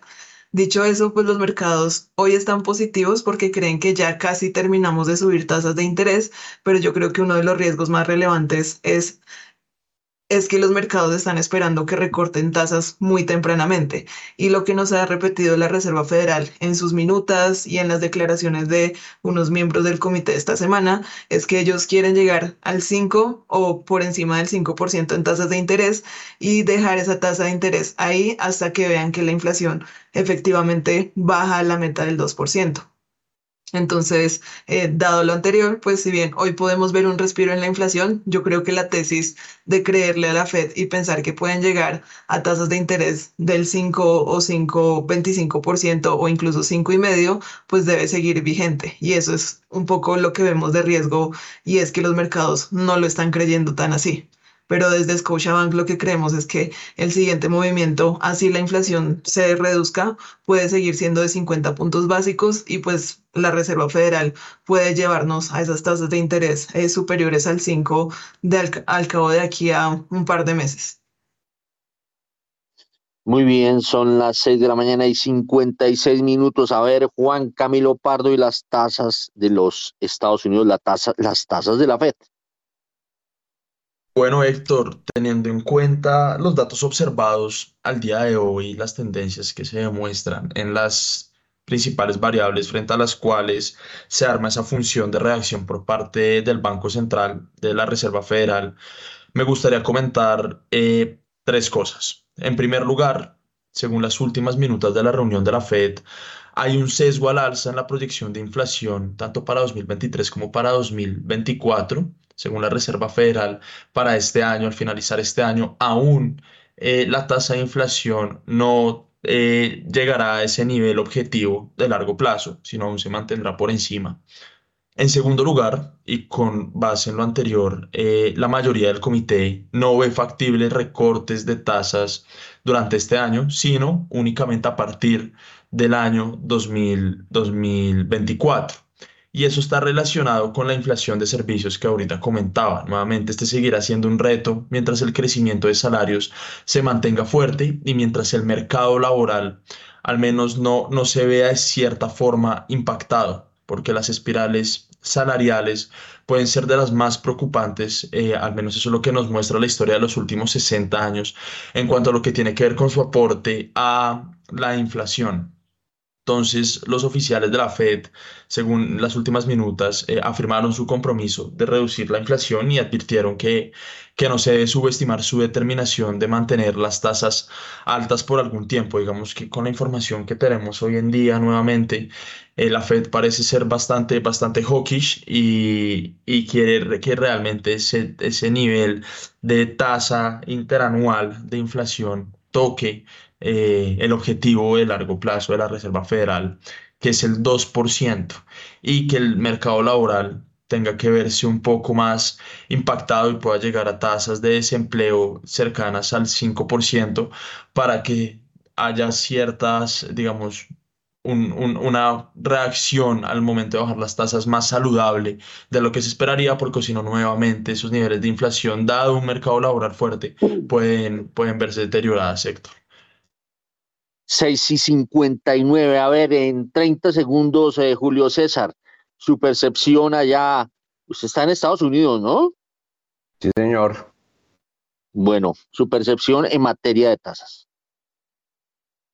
Perfecto, yo creo que el movimiento que va a tener la Fed brevemente, unos 50 puntos básicos eh, adicionales, es lo que va a ocurrir y ahí va a haber un estancamiento, porque eh, a tratar de evitarse una estagflación aquí. Yo creo que los Estados Unidos va a jugarle a, eso en el año 2023. eh, y detenerse. Muy, muy bien, son las 7 en punto.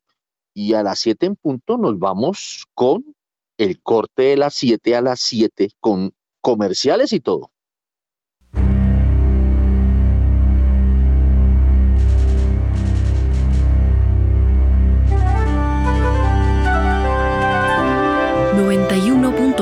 Javeriana Estéreo, Bogotá. HJKZ. 45 años. Sin fronteras.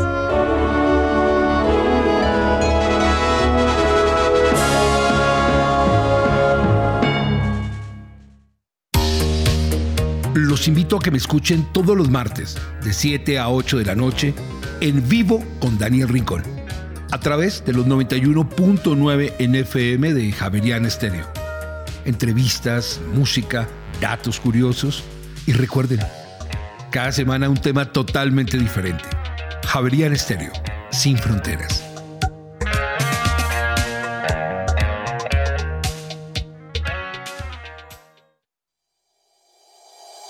En Acciones y Valores, nuestra prioridad es construir la mejor versión de su futuro financiero. Por ello, creamos soluciones para cada uno de sus objetivos.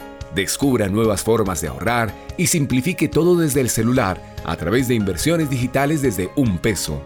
Genere rentabilidad y a la vez impacto positivo en el mundo con inversiones responsables. Construya su plan de inversión personalizado con asesoría exclusiva y especializada Optimice el manejo de recursos de su empresa por medio de soluciones de tesorería. Realice envíos y pagos internacionales seguros de la mano de nuestro aliado Western Union. Es momento de crear metas juntos. Conozca la mejor forma de hacerlo. Contáctenos en www.axivalores.com o al WhatsApp 323-236-5222, vigilado y regulado por la Superintendencia Financiera de Colombia.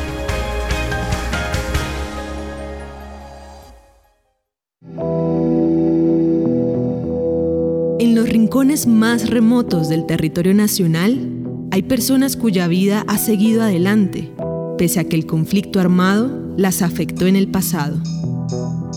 50 vidas, una serie radial de la Coalición Internacional de Sitios de Conciencia y Javeriana Estéreo. De lunes a viernes a las 12 del mediodía y al finalizar Bitácora, disponible en javerianaestereo.com.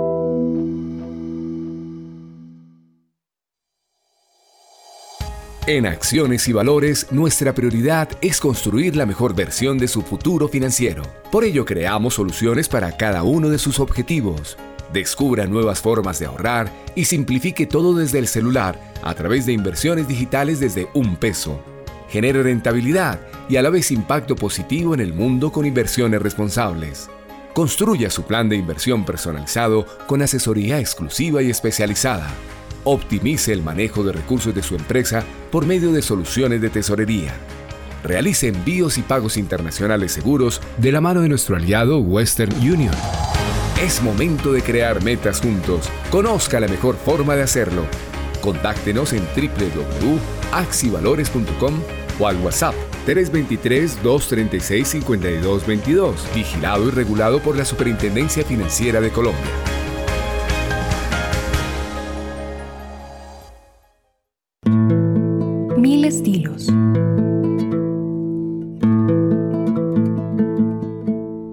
Sonidos.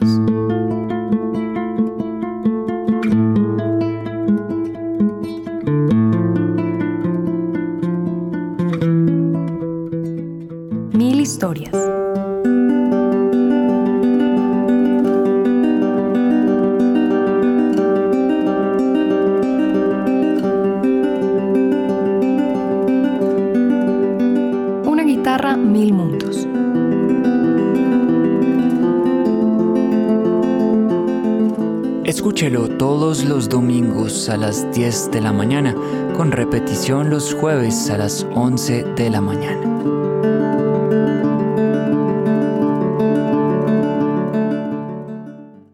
Javeriana Estéreo, sin fronteras.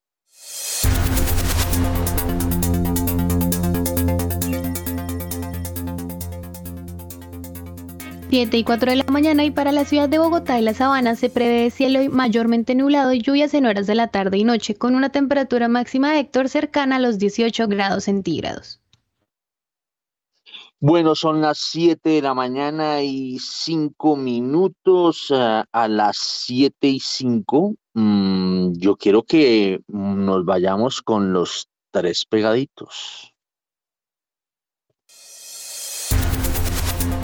¿Cómo andan las tasas de interés? En primera página radio. La tasa interbancaria para hoy es de 11,93%. Subió un punto básico frente a la tasa vigente del miércoles. Los tres convencimientos en julio de 2024 bajaron 30 puntos básicos a 11,80%. Entre tanto, los tres convencimientos en noviembre de 2025 bajaron 44 puntos básicos a 12,20%. Los tres convencimientos en junio de 2032 bajaron 39 puntos básicos a 12,74%. Los test convencimiento en octubre de 2034 bajaron 38 puntos básicos a 12,75% y los test convencimiento en octubre de 2050 bajaron 48 puntos básicos a 12,73%. La VR para hoy es de 325,3580 unidades y la DTF esta semana es de 13,77%. En primera página radio, el informe de las monedas.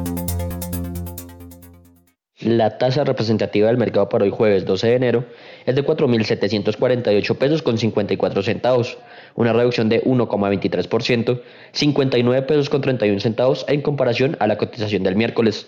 El dólar en el spot tuvo una reducción de 1,33%, 63 pesos con 90 centavos hasta los 4.727 pesos con 10 centavos. Entre tanto, el next day tuvo una reducción de 0,15% frente al cierre en el spot, alcanzando los 4.719 pesos con 90 centavos. Con este comportamiento, la revaluación año corrido llegó al 1,28%, está subiendo 1,23 puntos porcentuales y la devaluación en los últimos 12 meses llegó a 17,44%, bajando 1,46 puntos porcentuales. Los precios de los commodities en primera página radio. El barril de referencia Brent sube 1,28% y alcanza los 83 dólares con 73 centavos, mientras que el barril WTI también sube y llega a los 78 dólares con 36 centavos. Por su parte, la onza de oro sube y llega a los 1.888 dólares, mientras que la plata también sube y llega a los 23 dólares con 86 centavos.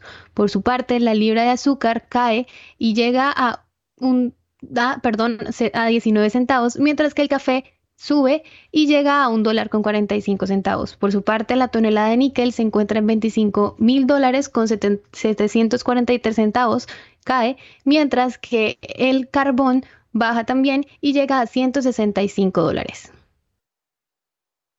Muy bien, son las 7 de la mañana y 8 minutos a las 7 y 8. Mm, lo que eh, estoy viendo es eh, como que las cifras mm, pueden generar cierto optimismo. A ver, eh, Jacqueline Piraján, ¿cómo está viendo el comportamiento? Vemos que el petróleo bien y miremos tasa de cambio y renta fija a la vez. Bueno, Héctor, yo creo que ayer fue un día bastante positivo para los mercados en Colombia. Como mencionaban en el reporte de los mercados, tuvimos una bajada bastante sustancial de las tasas de interés en los títulos del Tesoro, en los títulos de gobierno, de bonos de gobierno, y también una bajada interesante en la tasa de cambio. Esto se dio en un marco en el que eh, ayer el Ministerio de Hacienda subastó un título a 10 años que tuvo una demanda de 5.5 veces lo que se ofreció. ¿Qué es lo que nos está mostrando eso? Que al final eh, hay apetito por la deuda colombiana, sin embargo, hay un apetito a precios pues realmente eh, fuertes o más bien a costos grandes para, para el Ministerio de Hacienda. Ayer esta subasta de test eh, del título a 10 años tuvo una tasa cupón de 13.25%, que es como la tasa, sí, como un rendimiento que paga Colombia por endeudarse en estos bonos, y esa es la tasa cupón más alta que tiene toda la curva de rendimientos. Sin embargo, pues lo que sí vimos fue un apetito bastante fuerte del mercado. Esa demanda, como les digo, fue de cinco veces lo que se estaba ofertando inicialmente y eso impulsó a que las tasas de interés de, en general, toda la curva, se beneficiaran como de este apetito por comprar bonos en Colombia. Que es interesante decir que pues es bueno desde el punto de vista global ver que las tasas bajaron, pero es importante saber que nos está costando más endeudarnos eh, frente a lo que nos costaba hace algunos años. Entonces es importante resaltar eso. Y por otro lado, en cuanto a la tasa de cambio, también es favorable ver que absorbimos el buen entorno internacional, que probablemente estas compras de títulos eh, de deuda pública podrían estar empezando a generar algunos flujos de entrada en dólares y que la tasa de cambio está descansando momentáneamente, pero eh, desde el punto de vista de lo que tratamos de hacer en Scotiabank es evaluar eh, si son realmente buenos o realmente si estamos enfrentando una penalización en nuestros activos. Y lo que encontramos es que si bien ayer fue, digamos, una jornada positiva para ambos activos, la deuda pública y la, y la tasa de cambio, lo que sí es cierto es que Colombia está pagando más primas de riesgo de lo que pagaba antes. Entonces, endeudarse con un cupón del 13.25%, pues suena caro frente a la historia reciente. Eh, la tasa de cambio a 4.700 suena alta teniendo los precios del petróleo tan altos. Entonces, pues al final hay que ver que en el margen, pues ayer nos fue bien, pero en términos absolutos sí hay que reconocer que Colombia está pagando más primas de riesgo que las que pagaba en el pasado pero se está quebrando la tendencia. Todo lo vemos como malo, ¿no, eh, Jacqueline? Es positivo porque yo creo que Colombia podría ser leída como una empresa. Entonces, una empresa puede generar eh, su proceso productivo, digamos, eh, ser leída buena por los mercados, pero a veces cuando hay choques de reputación, la gente tarda un poco en volver a tomar confianza. Colombia, si nos ponemos a evaluar, es una economía que es la que más ha crecido en la región. Su Banco Central Independiente sigue haciendo la tarea. La tasa de cambio es flexible y demuestra, digamos, como el apetito de los mercados. Y si uno se pone a comparar Colombia hace un año versus Colombia este año, en la estructura económica sigue siendo una economía bastante robusta. Y es como hablar de la empresa, sigue siendo una empresa buena. Pero tuvimos un corte que nos gusta llamar como, como errores de comunicación, digamos, eh, cosas confusas por parte del gobierno nuevo que generaron tal vez un golpe a la reputación tradicional que venía trayendo Colombia. Y eh, lo que nos está demostrando, por ejemplo, el movimiento de ayer es que en algo estamos volviendo a ganar confianza con los mercados internacionales. Sin embargo, sí nos está costando más de lo que nos costaba antes. Y es como las empresas, cuando pasa algo malo y se pierde la reputación, es importante eh, seguir, digamos, como enamorando a los clientes. Puede que nos tardemos un poco en volver a ganar la confianza y Colombia pues está tratando de ganar nuevamente la confianza pagando buenas tasas. El apetito se vio el día de ayer, entonces pues sí esperemos que sea un punto de inflexión para ver si en el mediano plazo esas primas pueden bajar un poco. Oiga, déjeme disentir un poco de usted. Eh, y plantear lo siguiente.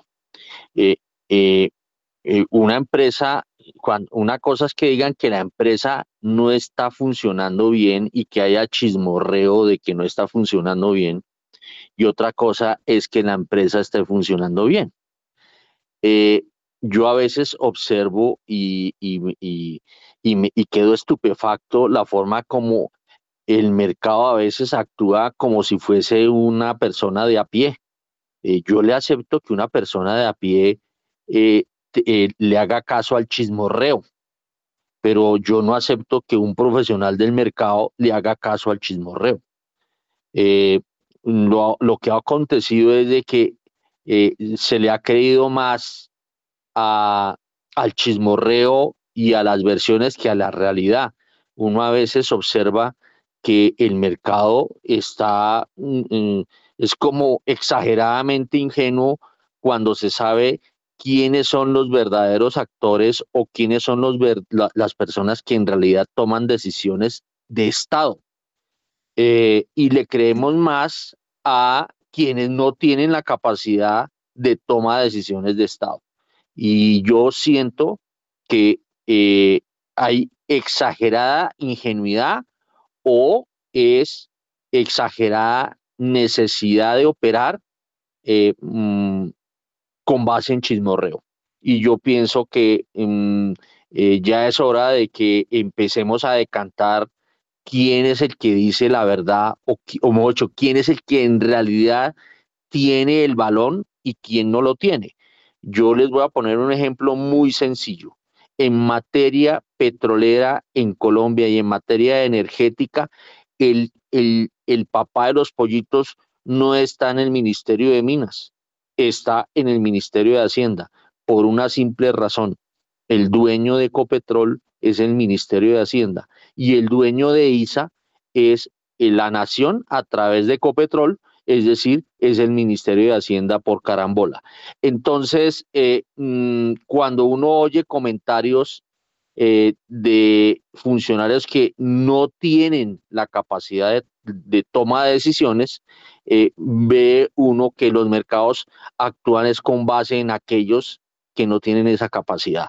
Esa es una crítica que yo hago a los mercados y, hace, y yo le hago a mucha gente que le gusta em, disfrutar y actuar con base en el chismorreo. Entonces quería hacer esa anotación.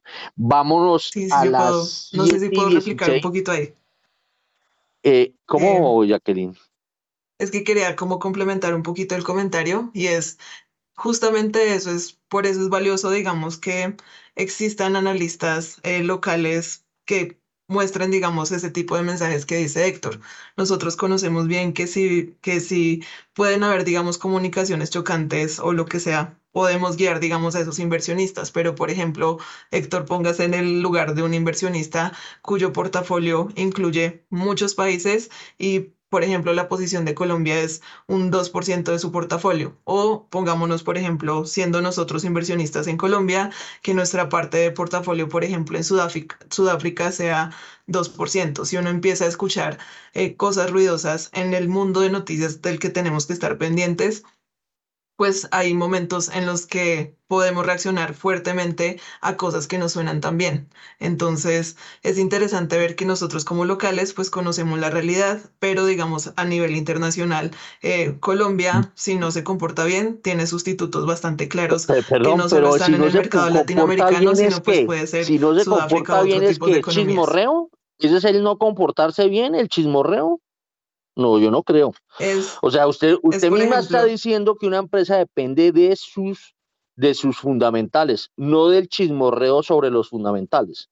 Y el mercado actúa es con base en el chismorreo de los fundamentales. Entonces, eh, eh, eh, yo ahí me, me aparto, pero lejísimos de Jacqueline, porque una cosa es el chismorreo y otra cosa es la realidad.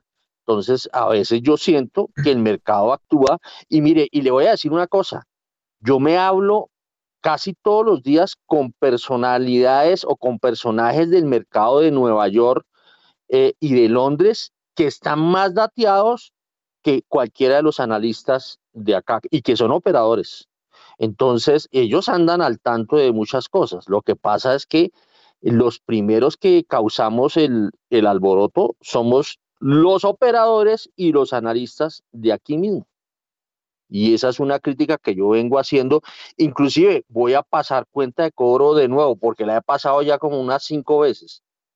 Primera página se puso en la tarea de saber por qué era que se estaba tradeando con el, con el, con el peso con base en el real y por qué el real se, se revaluó y el peso se devaluó. Y a raíz de ese informe empezó a haber un cambio de tendencia en la percepción de las cosas, porque se empezaron a ver las cosas con más realidad y con menos chismorreo.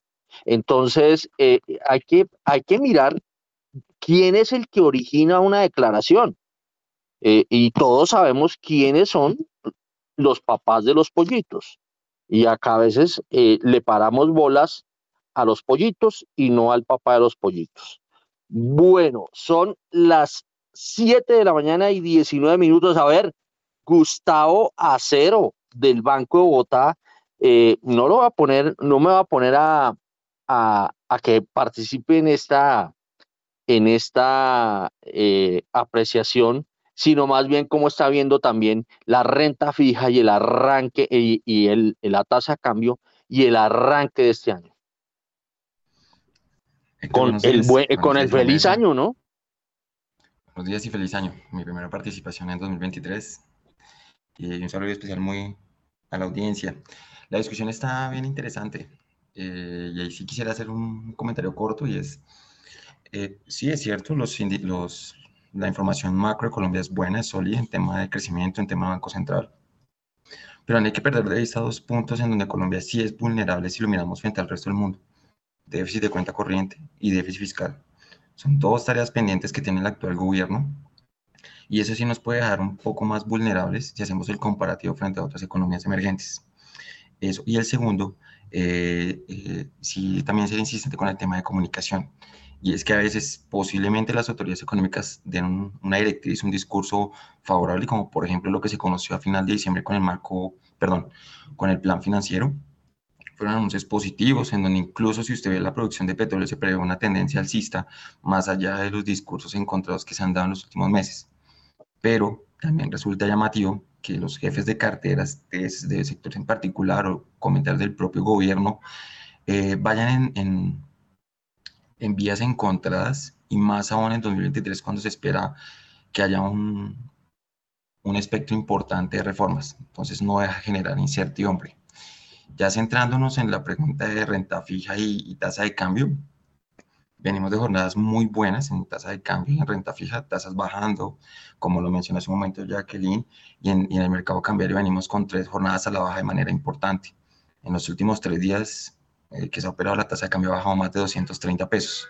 Un movimiento importante y cuando vemos el, el, el cambio intradía en el mercado cambiario, el peso colombiano es de las monedas más ganadoras en, en la canasta emergente es favorable, pero también nos está indicando que cuando estamos del lado ganador somos de las más favorables, pero cuando estamos del lado perdedor estamos también eh, dentro de las más perdedoras. También marca la volatilidad y cómo esos problemas de información han generado ese incremento de volatilidad que nos lleva a estar bien arriba o bien abajo. Eh, ahorita en el, en el mercado local, pues lo más reciente es el plan financiero que ha sido favorable en materia fiscal y en tema de anuncios eh, en temas generales y la atención está en el, en el, contexto externo. El dato de inflación que lo conocemos ahorita más adelante va a ser relevante. Eh, vamos a ver qué tan grande puede ser la sorpresa, si va a ser alcista, si va a ser bajista.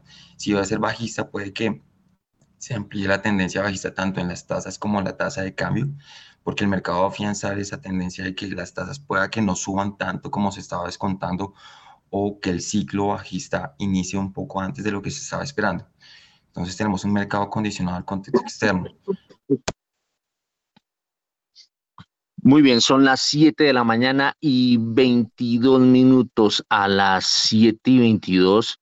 Oiga, yo quiero eh, escuchar un comentario que nos hizo eh, eh, Diego Rodríguez, a ver qué fue lo, qué es lo que nos está diciendo Diego Rodríguez. Vamos con él. Muy buenos días, Héctor. Para hoy el mercado dólar peso estará completamente a la expectativa de lo que pase en el con el dato inflacionario en los Estados Unidos, en el evento de obtener un dato en línea con lo esperado, es decir, 6.5% o incluso una sorpresa a la baja, vamos a romper ese soporte de los últimos meses en el dólar peso por los lados de 4.720 y le va a abrir espacio a una corrección mayor en el mercado colombiano, muy seguramente a buscar eh, precios cercanos a los, a los 4.600 pesos en las próximas jornadas.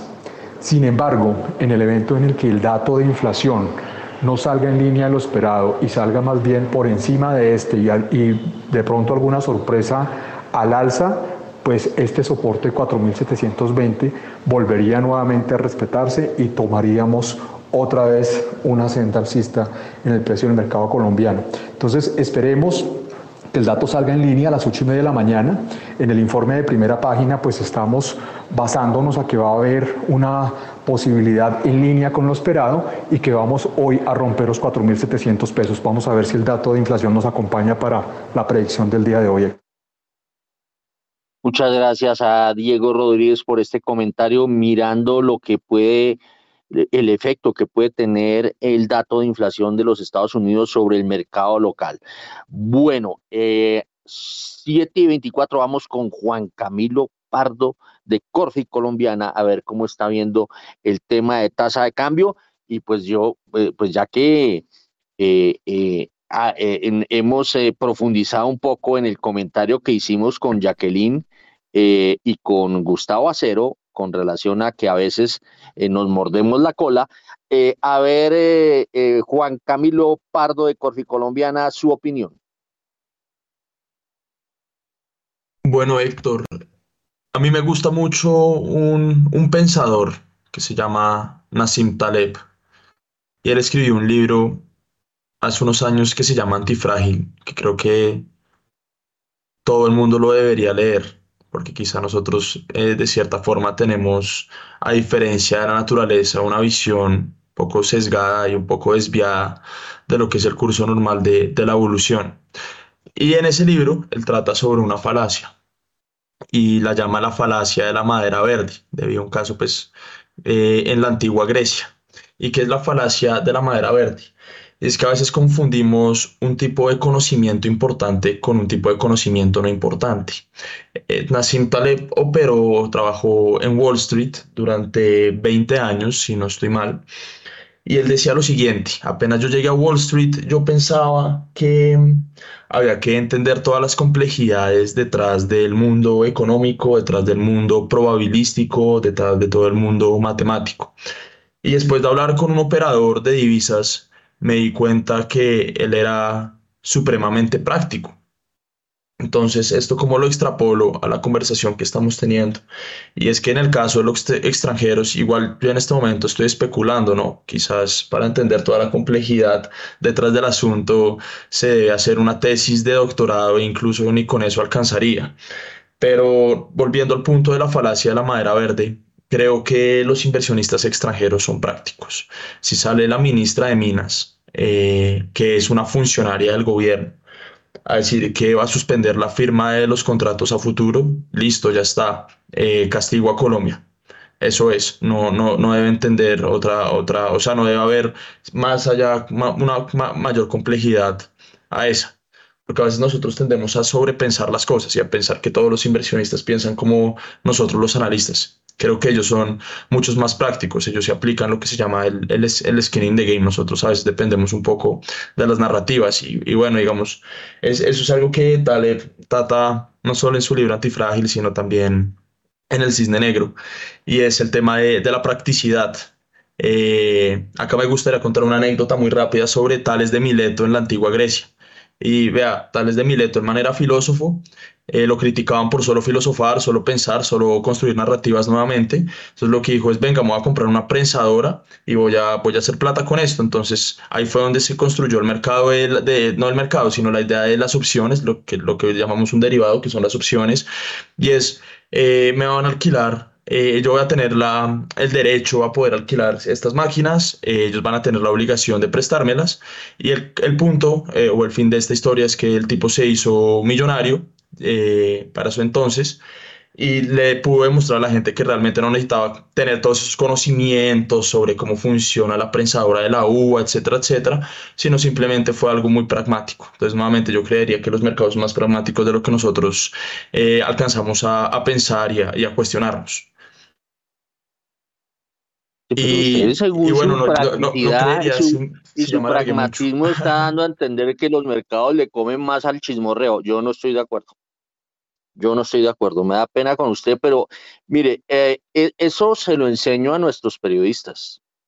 Eh, los periodistas, eh, ¿qué es más importante en el mercado?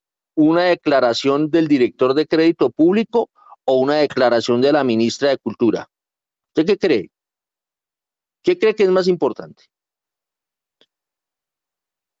Bueno, en el mundo ¿Mm? económico, eh, crédito bueno, público. no, no, le estoy, le estoy poniendo el ejemplo porque es que eso tiene que ver con el quién origina la, la declaración y qué funciones tiene como Estado. Usted como uh -huh. operador de mercado tiene que saber cómo opera el Estado colombiano.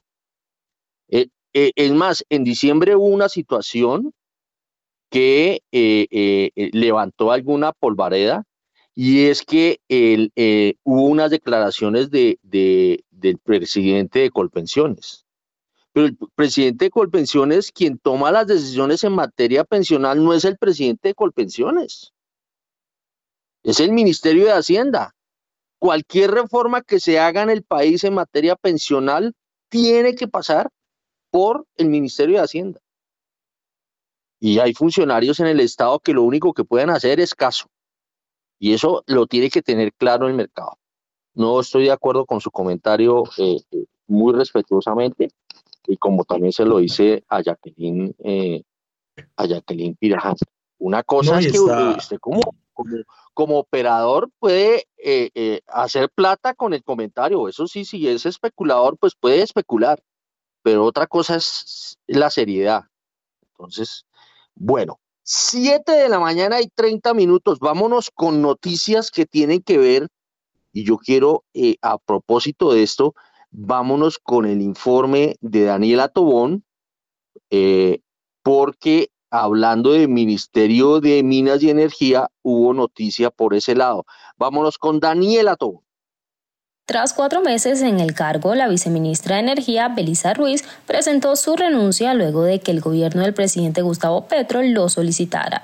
La salida de la funcionaria sería por desacuerdos con la ministra Irene Vélez y las diferencias entre las funcionarias estarían relacionadas con temas regulatorios. Frente a la salida de Ruiz, el Ministerio de Minas y Energía alegó que ellos se encuentran en un proceso donde están haciendo ajustes en algunos cargos directivos y de coordinación con el Viceministerio de Energía, pues se trata de áreas claves en el programa de gobierno del presidente Gustavo Petro. Además, señalaron que están buscando un equipo que cumpla con todas las metodologías y metas de la cartera. Muy bien, 7 de la mañana y 31 minutos y a las 7 y 31 em, mm, hubo, hubo unas declaraciones del ministro de Hacienda, eh, José Antonio Campo. ¿De qué se tratábamos con Daniel, eh, con Juan Carlos eh, Bernal y con la declaración del ministro de Hacienda, eh, José Antonio Campo. El ministro José Antonio Campo acaba de terminar su intervención en el evento virtual La Voz del Sur Global, eh, que se lleva a cabo en la India y que este país, como presidente del G20, puso sobre la mesa la importancia de una plataforma en común para discutir las preocupaciones y las prioridades de más de 120 países de este sur global. Durante su intervención, que duró alrededor de siete minutos, el ministro Campo afirmó que Tax avoidance and tax evasion reduce fiscal space, along with the availability of valuable resources for financing for development.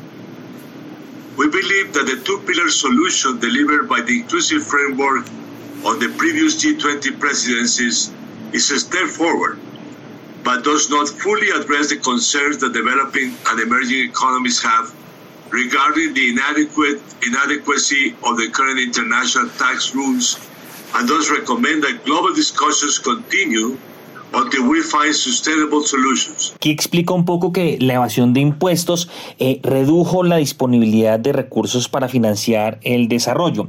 Además dice que eh, las soluciones para esto ya fueron entregadas eh, y están en dos pilares que lo habían discutido anteriormente en el G20, pero que estas no abordaron completamente las preocupaciones de las economías emergentes, sobre todo con las normas fiscales internacionales y por eso recomienda recomienda que estas discusiones globales continúen y que se presenten soluciones que se puedan orientar.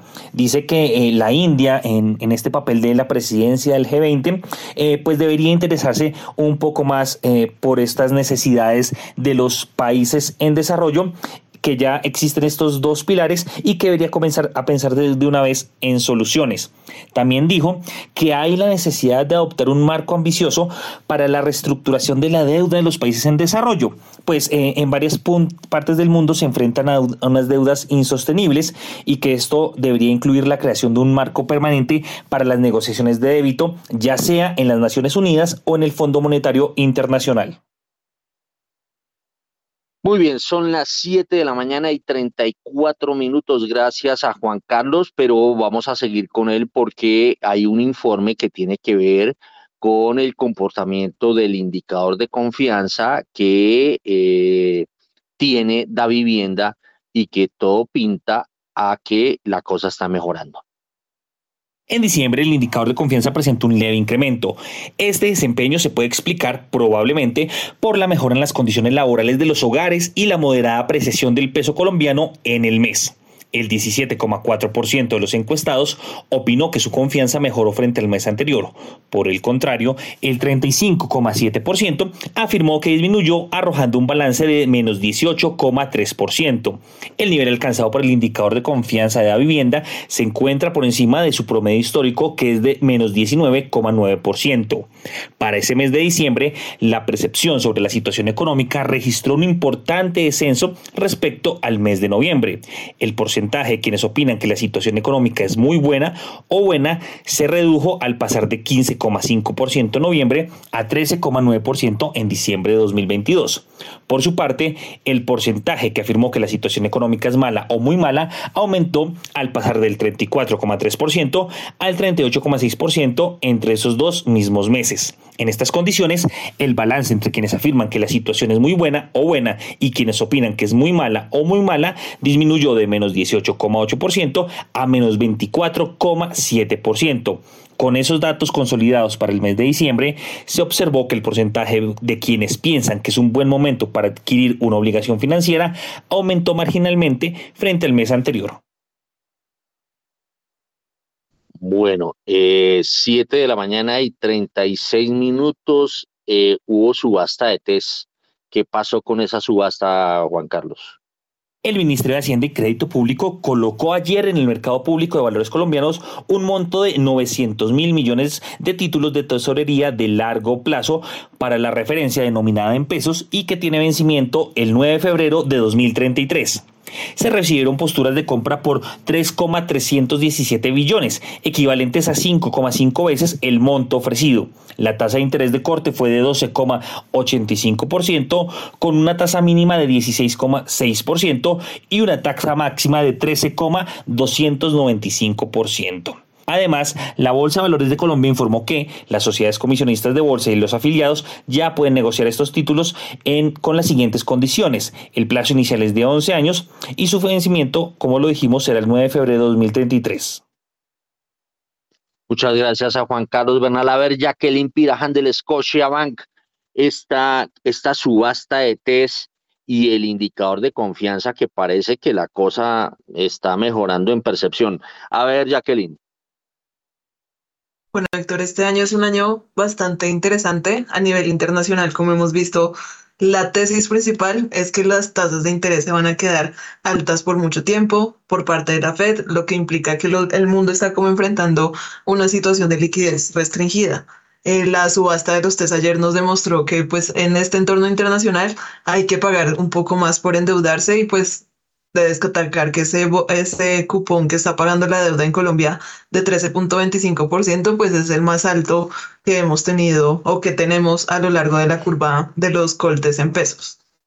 Es interesante notar que pues nos estamos adaptando a esta nueva situación de altas tasas a nivel internacional, pero pues nuevamente la idea de que a veces eso también implica que Colombia podría estar pagando un poquito más de primas de las que pagaba anteriormente.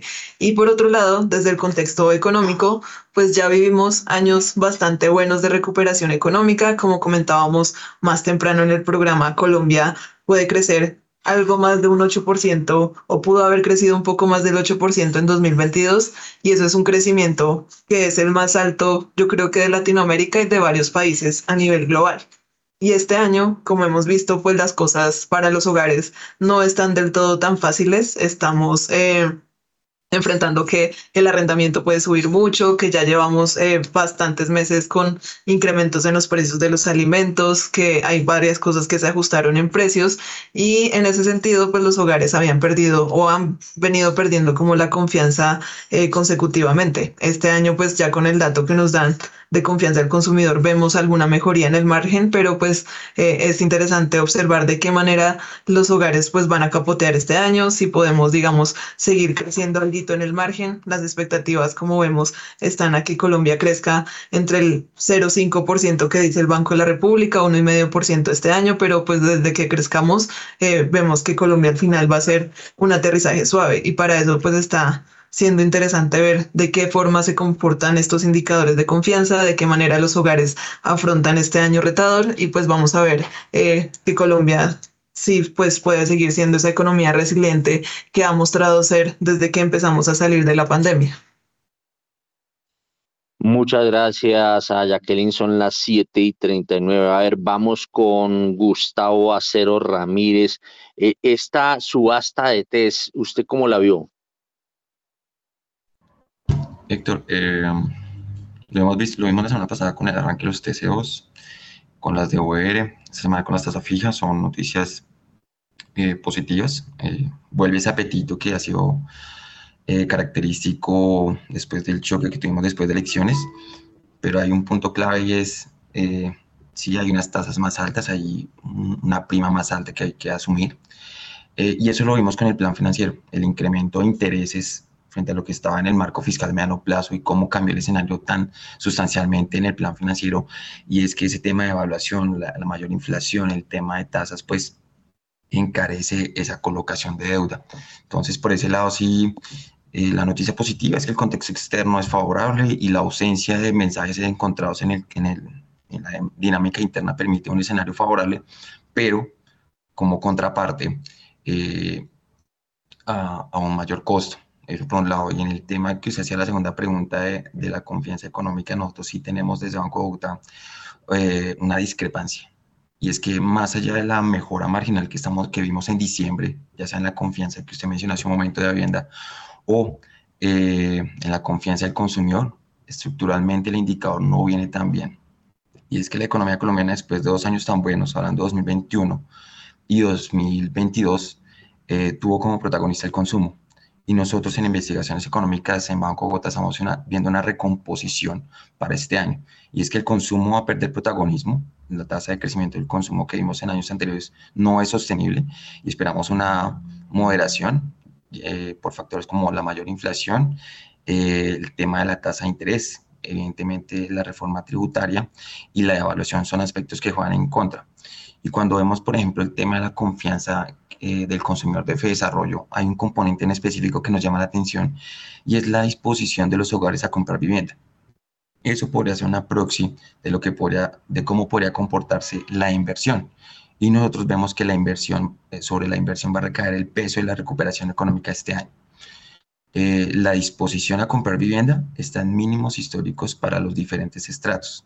Entonces, eh, llama la atención o podría ser una antesala de la incertidumbre que podría tener este, este sector en particular, esta inversión sobre el cual recae el foco de la recuperación este año y podría generar como señales adicionales de alerta sobre la magnitud de la desaceleración que podría tener la economía este año. Muy bien, 7 de la mañana y 42 minutos. La renta fija, la subasta de TES. A ver, eh, Juan Camilo Pardo de Corfi Colombiana. Héctor, eh, sobre la subasta, me parece un mensaje positivo y de apetito. Eh, como lo decían Jacqueline y, Gustavo, es clave resaltar que estamos pagando una prima bastante alta, eh, lo cual pues, genera cierta fragilidad en los intereses eh, que se van a tener que pagar durante, durante los próximos años. Había una frase que me gusta mucho, que le leí a un, a un pensador hace unos años, y él lo que decía es, Nunca habíamos sido tan ricos y al mismo tiempo nunca habíamos estado tan endeudados. A veces hablamos mucho sobre el crecimiento económico, sobre la necesidad de endeudarse para poder crecer. Pues vea, Héctor, em, en la revolución industrial, el foco, que fue el Reino Unido, crecía a una tasa, eh, o sea, sus niveles de actividad económica crecían a una tasa del 1% hay la pregunta que uno se debe hacer, y ahorita estamos creciendo, qué sé yo, Colombia va a crecer cercano al 8%, ¿qué crecimiento realmente es más saludable? Uno del 8%, en donde se estaba estimulando artificialmente el consumo a partir de una política fiscal expansiva, una política monetaria expansiva que generaba unos mayores niveles de endeudamiento y liquidez en un mercado, o una tasa del 1% en el Reino Unido, en la, gran, en la revolución industrial, en donde realmente se estaba aplicando un cambio de paradigma y se estaban sentando unas bases sólidas para poder avanzar en un futuro. Eh, quizás estos, estos niveles de endeudamiento, estas subastas son, pues nuevamente lo repito acá, son, son mensajes positivos. Eh, ahí lo que me preocupa es cuál será el impacto a mediano y largo plazo de, seguir endeudar, endeudándonos tanto, de seguir pagando intereses tan altos, porque en algún punto esto, va a esto tendría que explotar, no podemos endeudarnos ilimitadamente en un esquema Ponzi. Nuevamente hablo en el mediano y largo plazo, no, no digo nada con, con respecto al corto plazo. Y ese básicamente también es una, una tesis y la tomó de, de Nassim Taleb. Y es que generalmente la naturaleza durante los últimos qué sé yo, en los millones de años que, que existió la naturaleza, siempre existe un superávit, nunca existe una deuda. El ser humano fue el primer, eh, la primera especie que se paró en el planeta Tierra y creó este concepto de deuda. Esto es algo que está en nuestra imaginación. Eso la naturaleza no aplica. Y si nosotros vamos en contra de esa lógica la naturaleza, en algún momento va a tener que explotar, porque nosotros llevamos de existencia 200 mil años, la naturaleza lleva muchos millones de años. Entonces, con esto a qué quiero llegar? Con esto quiero llegar a que hay que poner la atención a los niveles de deuda, no solo en Colombia, sino a nivel internacional. Es un tema al que cada vez se habla más y quizás en el corto plazo no, pero sí en el mediano y largo plazo es una de las grandes fragilidades que enfrenta una economía globalizada interdependiente. Sabemos que si un China o un Estados Unidos se cae, el mundo se desploma peor que una pandemia, peor que cualquier otra crisis que hayamos visto en cualquier momento. ¿Y cuál puede ser ese catalizador? Bueno, además del cambio climático, además de alguna otra pandemia, de una guerra, puede ser los niveles de deuda. Eh, y bueno, con unas condiciones financieras más apretadas y unas primas que por ende se vienen pagando más altas, dado esa incertidumbre geopolítica, es algo que se debe tener en, en el radar, Héctor. Bueno, pero yo no sé por qué hoy está tan subido Juan Camilo. Eh, eh, cuando usted tiene un problema de, usted tiene un, déficit fiscal tan enorme, eh, usted tiene que salir a endeudarse. Eso es como cuando usted es padre de familia y usted tiene que, eh, queda sin puesto, usted tiene que rebuscarse a ver cómo, cómo, cómo subsana eso. Y obviamente el único camino es la deuda. Pues eh, en, en, ese momento el camino es financiarse en, internamente, pues obviamente a un costo mayor va a ser ese endeudamiento. Pero bueno, porque pensar en, en vivir en superávit, eh, eh, como dicen por ahí, eh, vivir uno al día, pensando en uno en vivir al día, muy difícil logrará tener otras cosas, porque el único camino es el endeudamiento. Bueno, y se lo digo yo que vivo endeudado. Siete de la mañana y 47 minutos. Bueno, les cuento que eh, ya oíamos, oíamos hace poquito a, Diego Rodríguez. Eh, mm, el dólar em, podría estar navegando hoy entre los 4.680 pesos y los 4.740 pesos. Esto en la jornada de hoy. La jornada va de 8 de la mañana a 1 de la tarde. Mm, aquí veo una noticia que dice que los vuelos se siguen acumulando en Estados Unidos.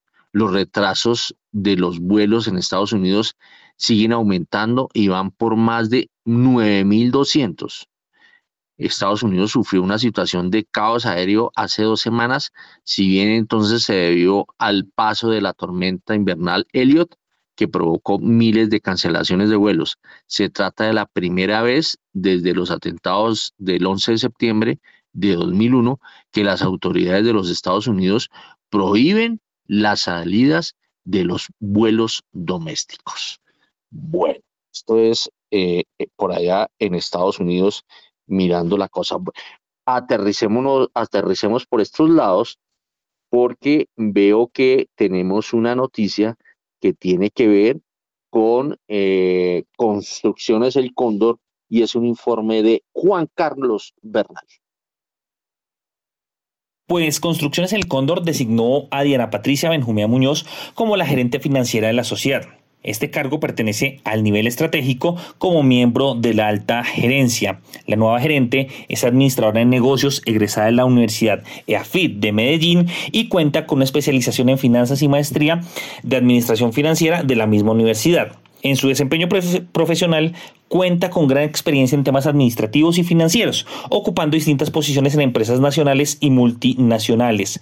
Benjumea trabajó en Cementos Argos, donde llegó a ser analista senior de planificación financiera y luego estuvo en Aglocol Shanti, llegando a ocupar el cargo de jefe de planificación financiera y de contabilidad para Colombia. Bueno, ya que nos metimos con el cóndor, miremos los temas de infraestructura con Diana Nova. Vámonos con Diana Nova y el informe que tiene que ver con la Agencia Nacional de Infraestructura. La Agencia Nacional de Infraestructura invirtió más de 5 billones en las troncales del Magdalena 1 y 2 y en el proyecto Ruta del Sol 3. Se definirán intervenciones prioritarias a lo largo de todo el corredor vial dentro de los primeros 180 días para llevar la infraestructura existente a condiciones seguras de transitabilidad y comodidad para los usuarios. Por su parte, Ruta del Sol sector 3 presenta un avance del 53% y a la fecha se han construido 292 kilómetros de segunda calzada y 200 kilómetros de mejoramiento de la vía existente. Al respecto, la vicepresidenta de la Agencia Nacional de Infraestructura manifestó. El Nacional, a través de la Agencia Nacional de Infraestructura, realiza inversiones por más de 5.8 billones en proyectos de gran importancia para el país, como son las troncales del Magdalena 1 y 2 y el proyecto Ruta del Sol, sector 3. Para los dos primeros contratos 5G, troncales de Magdalena 1 y 2, la ANI firmó las actas de inicio de estos el pasado 1 de diciembre de 2022. De esta manera se inicia con las actividades que permitirán configurar la totalidad de este corredor en una doble calzada continua. Por consiguiente, se tendrá un año para desarrollar la fase de preconstrucción, donde los concesionarios adelantarán los estudios de trazado y diseño geométrico y de detalle para realizar las intervenciones definidas en el contrato y cuatro años para la fase de construcción. Sin embargo, mientras esas actividades constructivas definitivas se realizan, los contratos de concesión tienen dentro de su alcance la ejecución de intervenciones prioritarias a lo largo de todo el corredor vial que permita dentro de los primeros 180 días, a partir del 1 de diciembre de 2022, realizar intervenciones para llevar la infraestructura existente a condiciones seguras de transitabilidad. Bueno, y seguimos con Diana Nova, Diana Lucía Nova, porque embargaron cuentas de una compañía. ¿De qué se trata, Diana Lucía? Un juez del Juzgado 51 Civil del Circuito de Bogotá embargó algunas cuentas de SACIR, la misma que construyó el puente acordeón, multinacional de origen español encargada en Colombia de varias autopistas 4G y constructora, y constructora de la obra 5G Canal del Dique. La decisión afectó los movimientos financieros de Sudinco, compañía con la que la española integró el consorcio SH, que recientemente dio el servicio a la ampliación de la vía Rumichaca-Pasto. Los embargos obedecen a una demanda presentada por Alfonso García Tobar, un contratista que dice haber perdido su maquinaria y su dinero por cuenta de incumplimientos del consorcio. En ese sentido, la constructora española presentó un arbitraje ante la Cámara de Comercio de Bogotá contra los contratistas en estas obras por obstaculizar los progresos y abandonar sus obligaciones con la obra. SACIR demanda ante el Tribunal de Arbitraje una compensación por los perjuicios derivados de la situación provocada por los contratistas a los que acusa de abandonar su maquinaria. Muchas gracias a Diana Lucía Nova. Son las 7 de la mañana y 53 minutos. Eh, vamos a regresar con Daniela Tobón. Ella em, tiene un informe que tiene que ver con Soma Gold. Vamos con Daniela Tobón y eh, metámonos un poco con el tema minero energético. La canadiense Soma Gold declaró en producción comercial a la mina Cordero en Antioquia. La compañía produjo un 30% más de oro en 2022. El plan de mina y el pronóstico de producción de Soma para 2023 anticipa un aumento adicional del 50% en la producción anual, con un aumento adicional del 24% por año en 2024 y 2025. De acuerdo con la minera, no se requerirá financiamiento externo para lograr esta producción. Y seguimos con eh, Daniela Tobón y eh, tiene un informe que tiene que ver con bonos de Celsius. Celsia colocó este miércoles el primer tramo de bonos ordinarios en el segundo mercado por 242.500 millones de pesos. Los recursos producto de esta emisión serán destinados por la compañía en un 100% para la sustitución de pasivos financieros y por lo tanto no representa un incremento en el endeudamiento. Bueno, y vamos con Ecopetrol. ¿Qué tiene Ecopetrol, Daniela Tobón? El grupo Ecopetrol entregará 22 proyectos en 10 departamentos bajo el mecanismo de obras por impuestos con una inversión cercana a los 220 mil millones de pesos. Cabe resaltar que en los últimos cinco años las inversiones realizadas por el grupo Ecopetrol bajo esta modalidad ascienden a los 558 mil millones de pesos, beneficiando a un poco más de 1.350.000 personas que viven en 14 departamentos del país. 7 y 55 y tenemos un informe de Juan Carlos Bernal que tiene que ver con un fondo bursátil. El fondo bursátil iShares MSCI Colcap perdió un 7,7% en el segundo semestre de 2022, de acuerdo con su informe de rendición de cuentas. Allí se explica que el total de ingresos netos para la segunda mitad del año pasado fueron de 282.098 millones de pesos, mientras que su total de gastos y costos alcanzaron los 304.015 millones de pesos. Al 30 de junio del año pasado, el rendimiento negativo había sido de 5,33%. Tanto, eh, asimismo, su rentabilidad acumulado, tanto en ETF como en índice, ha sido de la siguiente manera. En un periodo de tres meses, su ETF ha tenido un rendimiento del 13,66%, mientras que el índice lo ha tenido de 13,99%. Pero esto cambia a los seis meses, pues el ETF pierde 3,83% en su rendimiento, mientras que el índice solo ha perdido 2,78%. A un año se incrementan estas pérdidas de la rentabilidad acumulada pues en el ETF queda 9,42% y mientras que el índice ha perdido 8,85%. Desde su inicio, eh, este eh, fondo ha perdido en el ETF menos 22,79%, mientras que el índice también tuvo una caída del 23,33%. Gracias, Juan Carlos. Son las eh, 7 y 56. Nos vamos con la noticia empresarial. Vámonos con Rolando Lozano. Furayan, compañía minera de piedras preciosas con sede en los Emiratos Árabes Unidos, inició el proceso de certificación RJC. Dicho sello avala estrategias comerciales responsables. Fura ya registró su propiedad australiana y ahora buscará expandir la certificación RJC para sus minas de esmeraldas en Colombia. La compañía además tendrá como finalidad completar el proceso de certificación el 31 de diciembre del 2023 o antes inclusive. Fura también extrae rubíes y zafiros. La empresa cuenta con 1.200 empleados a nivel mundial y es la dueña de la mina de esmeraldas de Coscuez en el departamento de Boyacá. Y hablando de Emiratos Árabes Unidos, hay una noticia de Juan Munevar y que está relacionada con el sector caficultor. Empresarios del sector caficultor de Colombia en busca de socios comerciales con los Emiratos Árabes Unidos. Las reuniones se desarrollaron en el foro empresarial Trade Mission World Coffee 2023 de la Cámara de Comercio e Industria de Sharjah, en donde se analizaron las formas de impulsar la cooperación de los sectores productivos entre ambos países mediante el apoyo de asociaciones económicas, comerciales, de inversión y de expansión de las relaciones bilaterales con Colombia. Durante la reunión se expusieron temas relacionados con el fortalecimiento de productos como el café. Como se sabe, los árabes ya tienen un impacto en la economía colombiana. Por ejemplo, International Holding Corporation, IHC, con sede en Abu Dhabi, es el socio mayor o socio fuerte del grupo Gilinski para comprar entre el 25% y el 31,25% de las acciones de la empresa colombiana de alimentos Nutresa. La misma IHC inyectó 734 millones de dirhams, unos 200 millones de dólares en Lulo Bank Colombia, entidad de la que ya tenían 25%.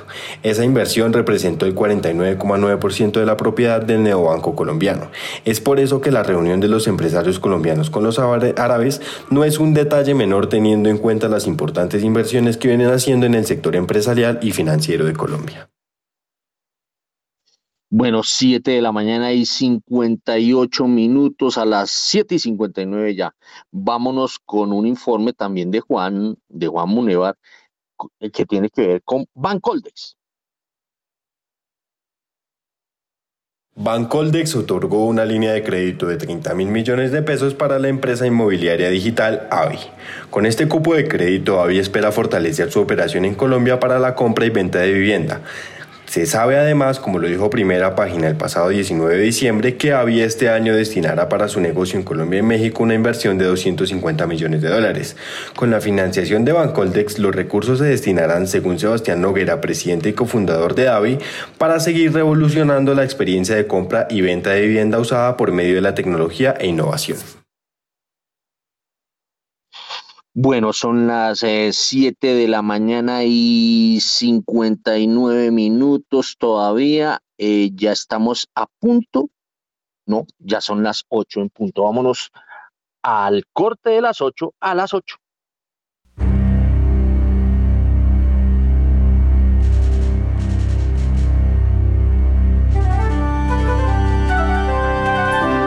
...91.9 Javeriana Estéreo, Bogotá. HJKZ. 45 años. Sin fronteras.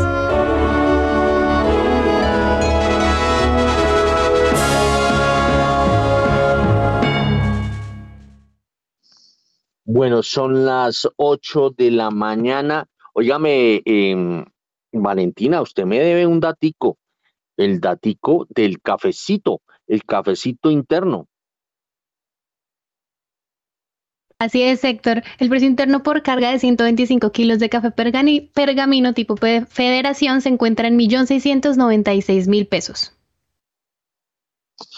Muy bien, son las 8 de la mañana y un minuto.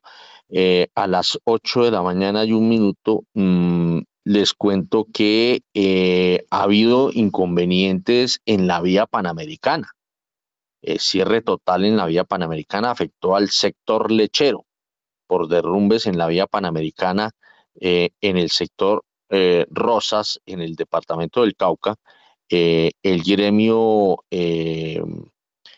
lechero Azoleche advirtió al gobierno que se perderán más de 300 mil litros del producto. Bueno, esto, y acá alguien me está escribiendo, venga a ver quién me están escribiendo sobre el tema.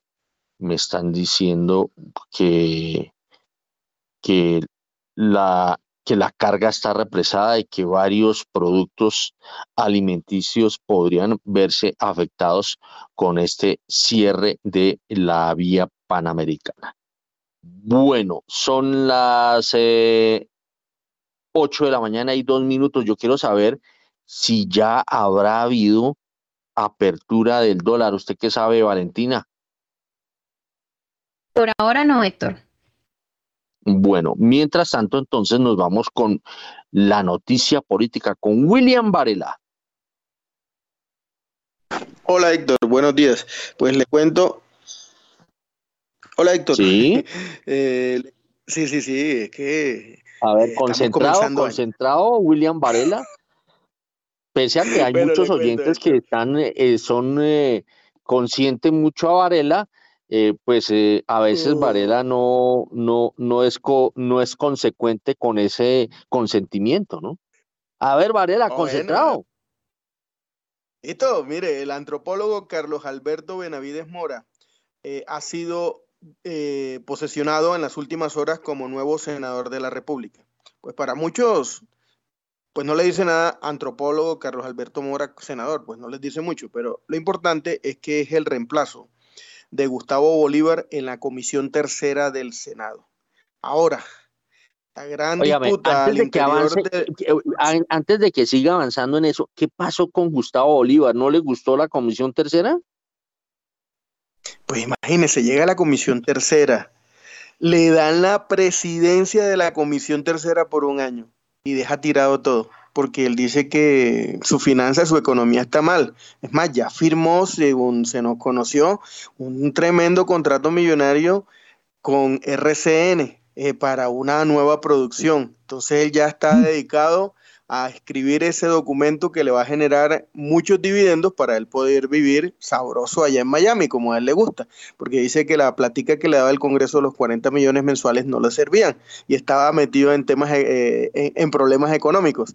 Bueno, Gustavo Bolívar, eh, la verdad, eh, para ser presidente de la Comisión Tercera, eh, eh, pues no le fue fácil, les tocó convencerlos de que los iba a dejar hablar, de que no los iba a criticar, eh, habló con todas las bancadas y tranquilizó a todo el mundo porque la verdad es que cuando él era congresista ah, desde hace algunos años le daba duro a sus compañeros y todo medio informativo que lo conocía, pues le daba mucha cabida y todas sus críticas eran contra los parlamentarios. Fíjese, después de irse... Me toca interrumpirlo, me toca interrumpirlo, Varela, porque eh, abrió el dólar y abrió a la baja. Vámonos con el, la apertura del dólar.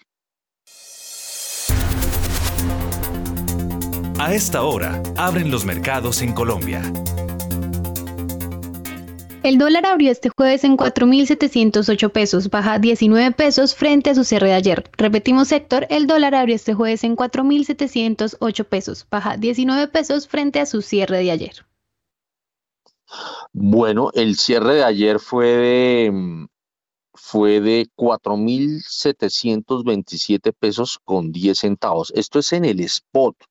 Esto es la jornada oficial. La jornada oficial va de 8 de la mañana a 1 de la tarde y ayer había cerrado en 4.727 pesos con 10 centavos y ahora anda por el lado de los 4.708 pesos.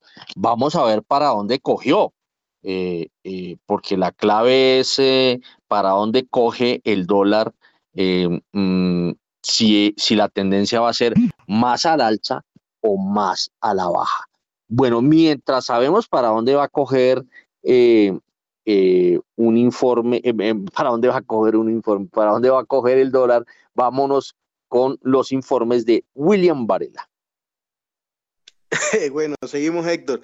pues le cuento que hay ahora una, una serie de, de, consultas al interior del pacto histórico para ver si el antropólogo Carlos Alberto Benavides será el presidente de la Comisión Tercera, porque si, si, no hay presidente de Comisión Tercera, pues no se puede aprobar la edición presupuestal.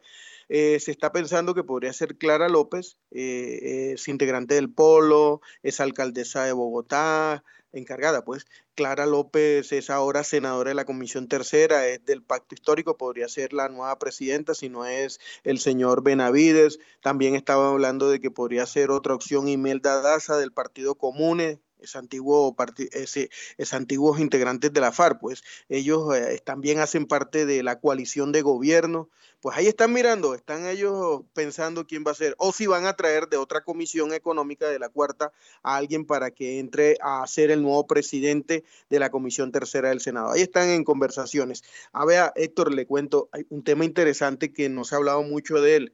¿Usted se acuerda de Víctor Renán Barco? Usted yo creo que lo entrevistó en varias ocasiones cuando trabajó. Ah, claro, yo me acuerdo, me acuerdo que sacaba del escritorio sacaba queso. Ah, sí, y eso que le daba quesito, le brindaba queso. Sacaba queso por allá debajo del escritorio y le ofrecía a uno, obviamente que uno le decía, uy, no, eh, senador, muchas gracias, pero era, era un espectáculo estar uno con Víctor Renan Barco. A ver, ¿qué pasó con él? No, imagínense que después de varios años, eh, un tribunal, el Tribunal Administrativo de Cundinamarca, le concedió a su hija, Luz Estela Barco Escalante, una indemnización que le debe dar el Fondo de Pensiones del Congreso de la República por más de 3 mil millones de pesos.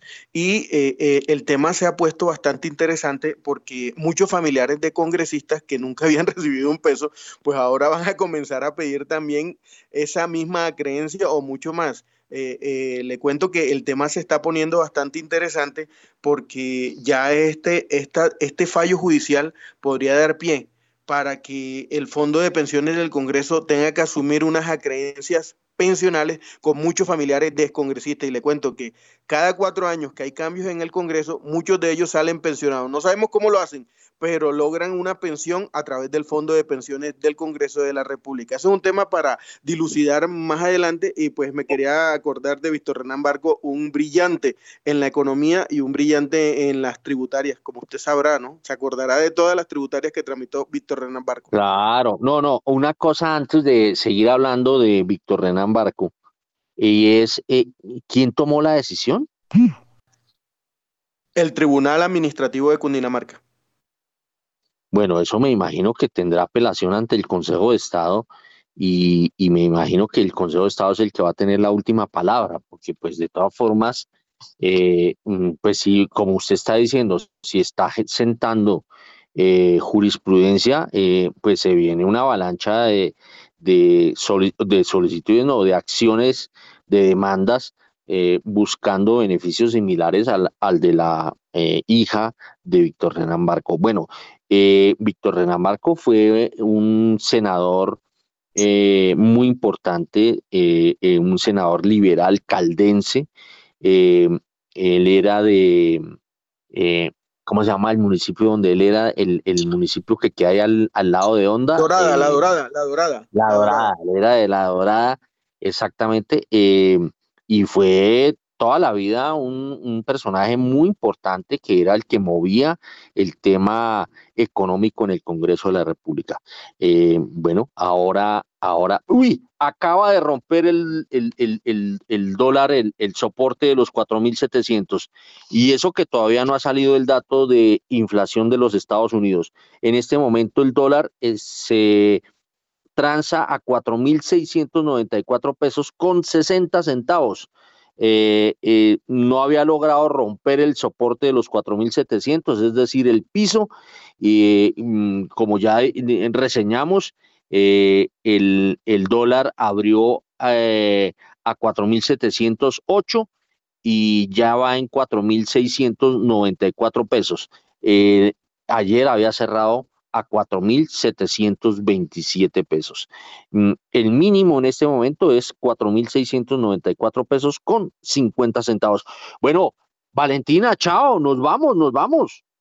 Sí, Héctor, nos vamos y de esta manera llegamos al final de esta misión. Muchas gracias por haber estado con nosotros a Julio César Herrera, Jacqueline Piraján, Juan Camilo Pardo y Gustavo Acero, Héctor Hernández en la dirección y en la presentación quien les habla, Valentina Barbosa. Sigan en Javariana Stereo porque ya viene mañana sin fronteras. Que tengan todos ustedes un feliz jueves.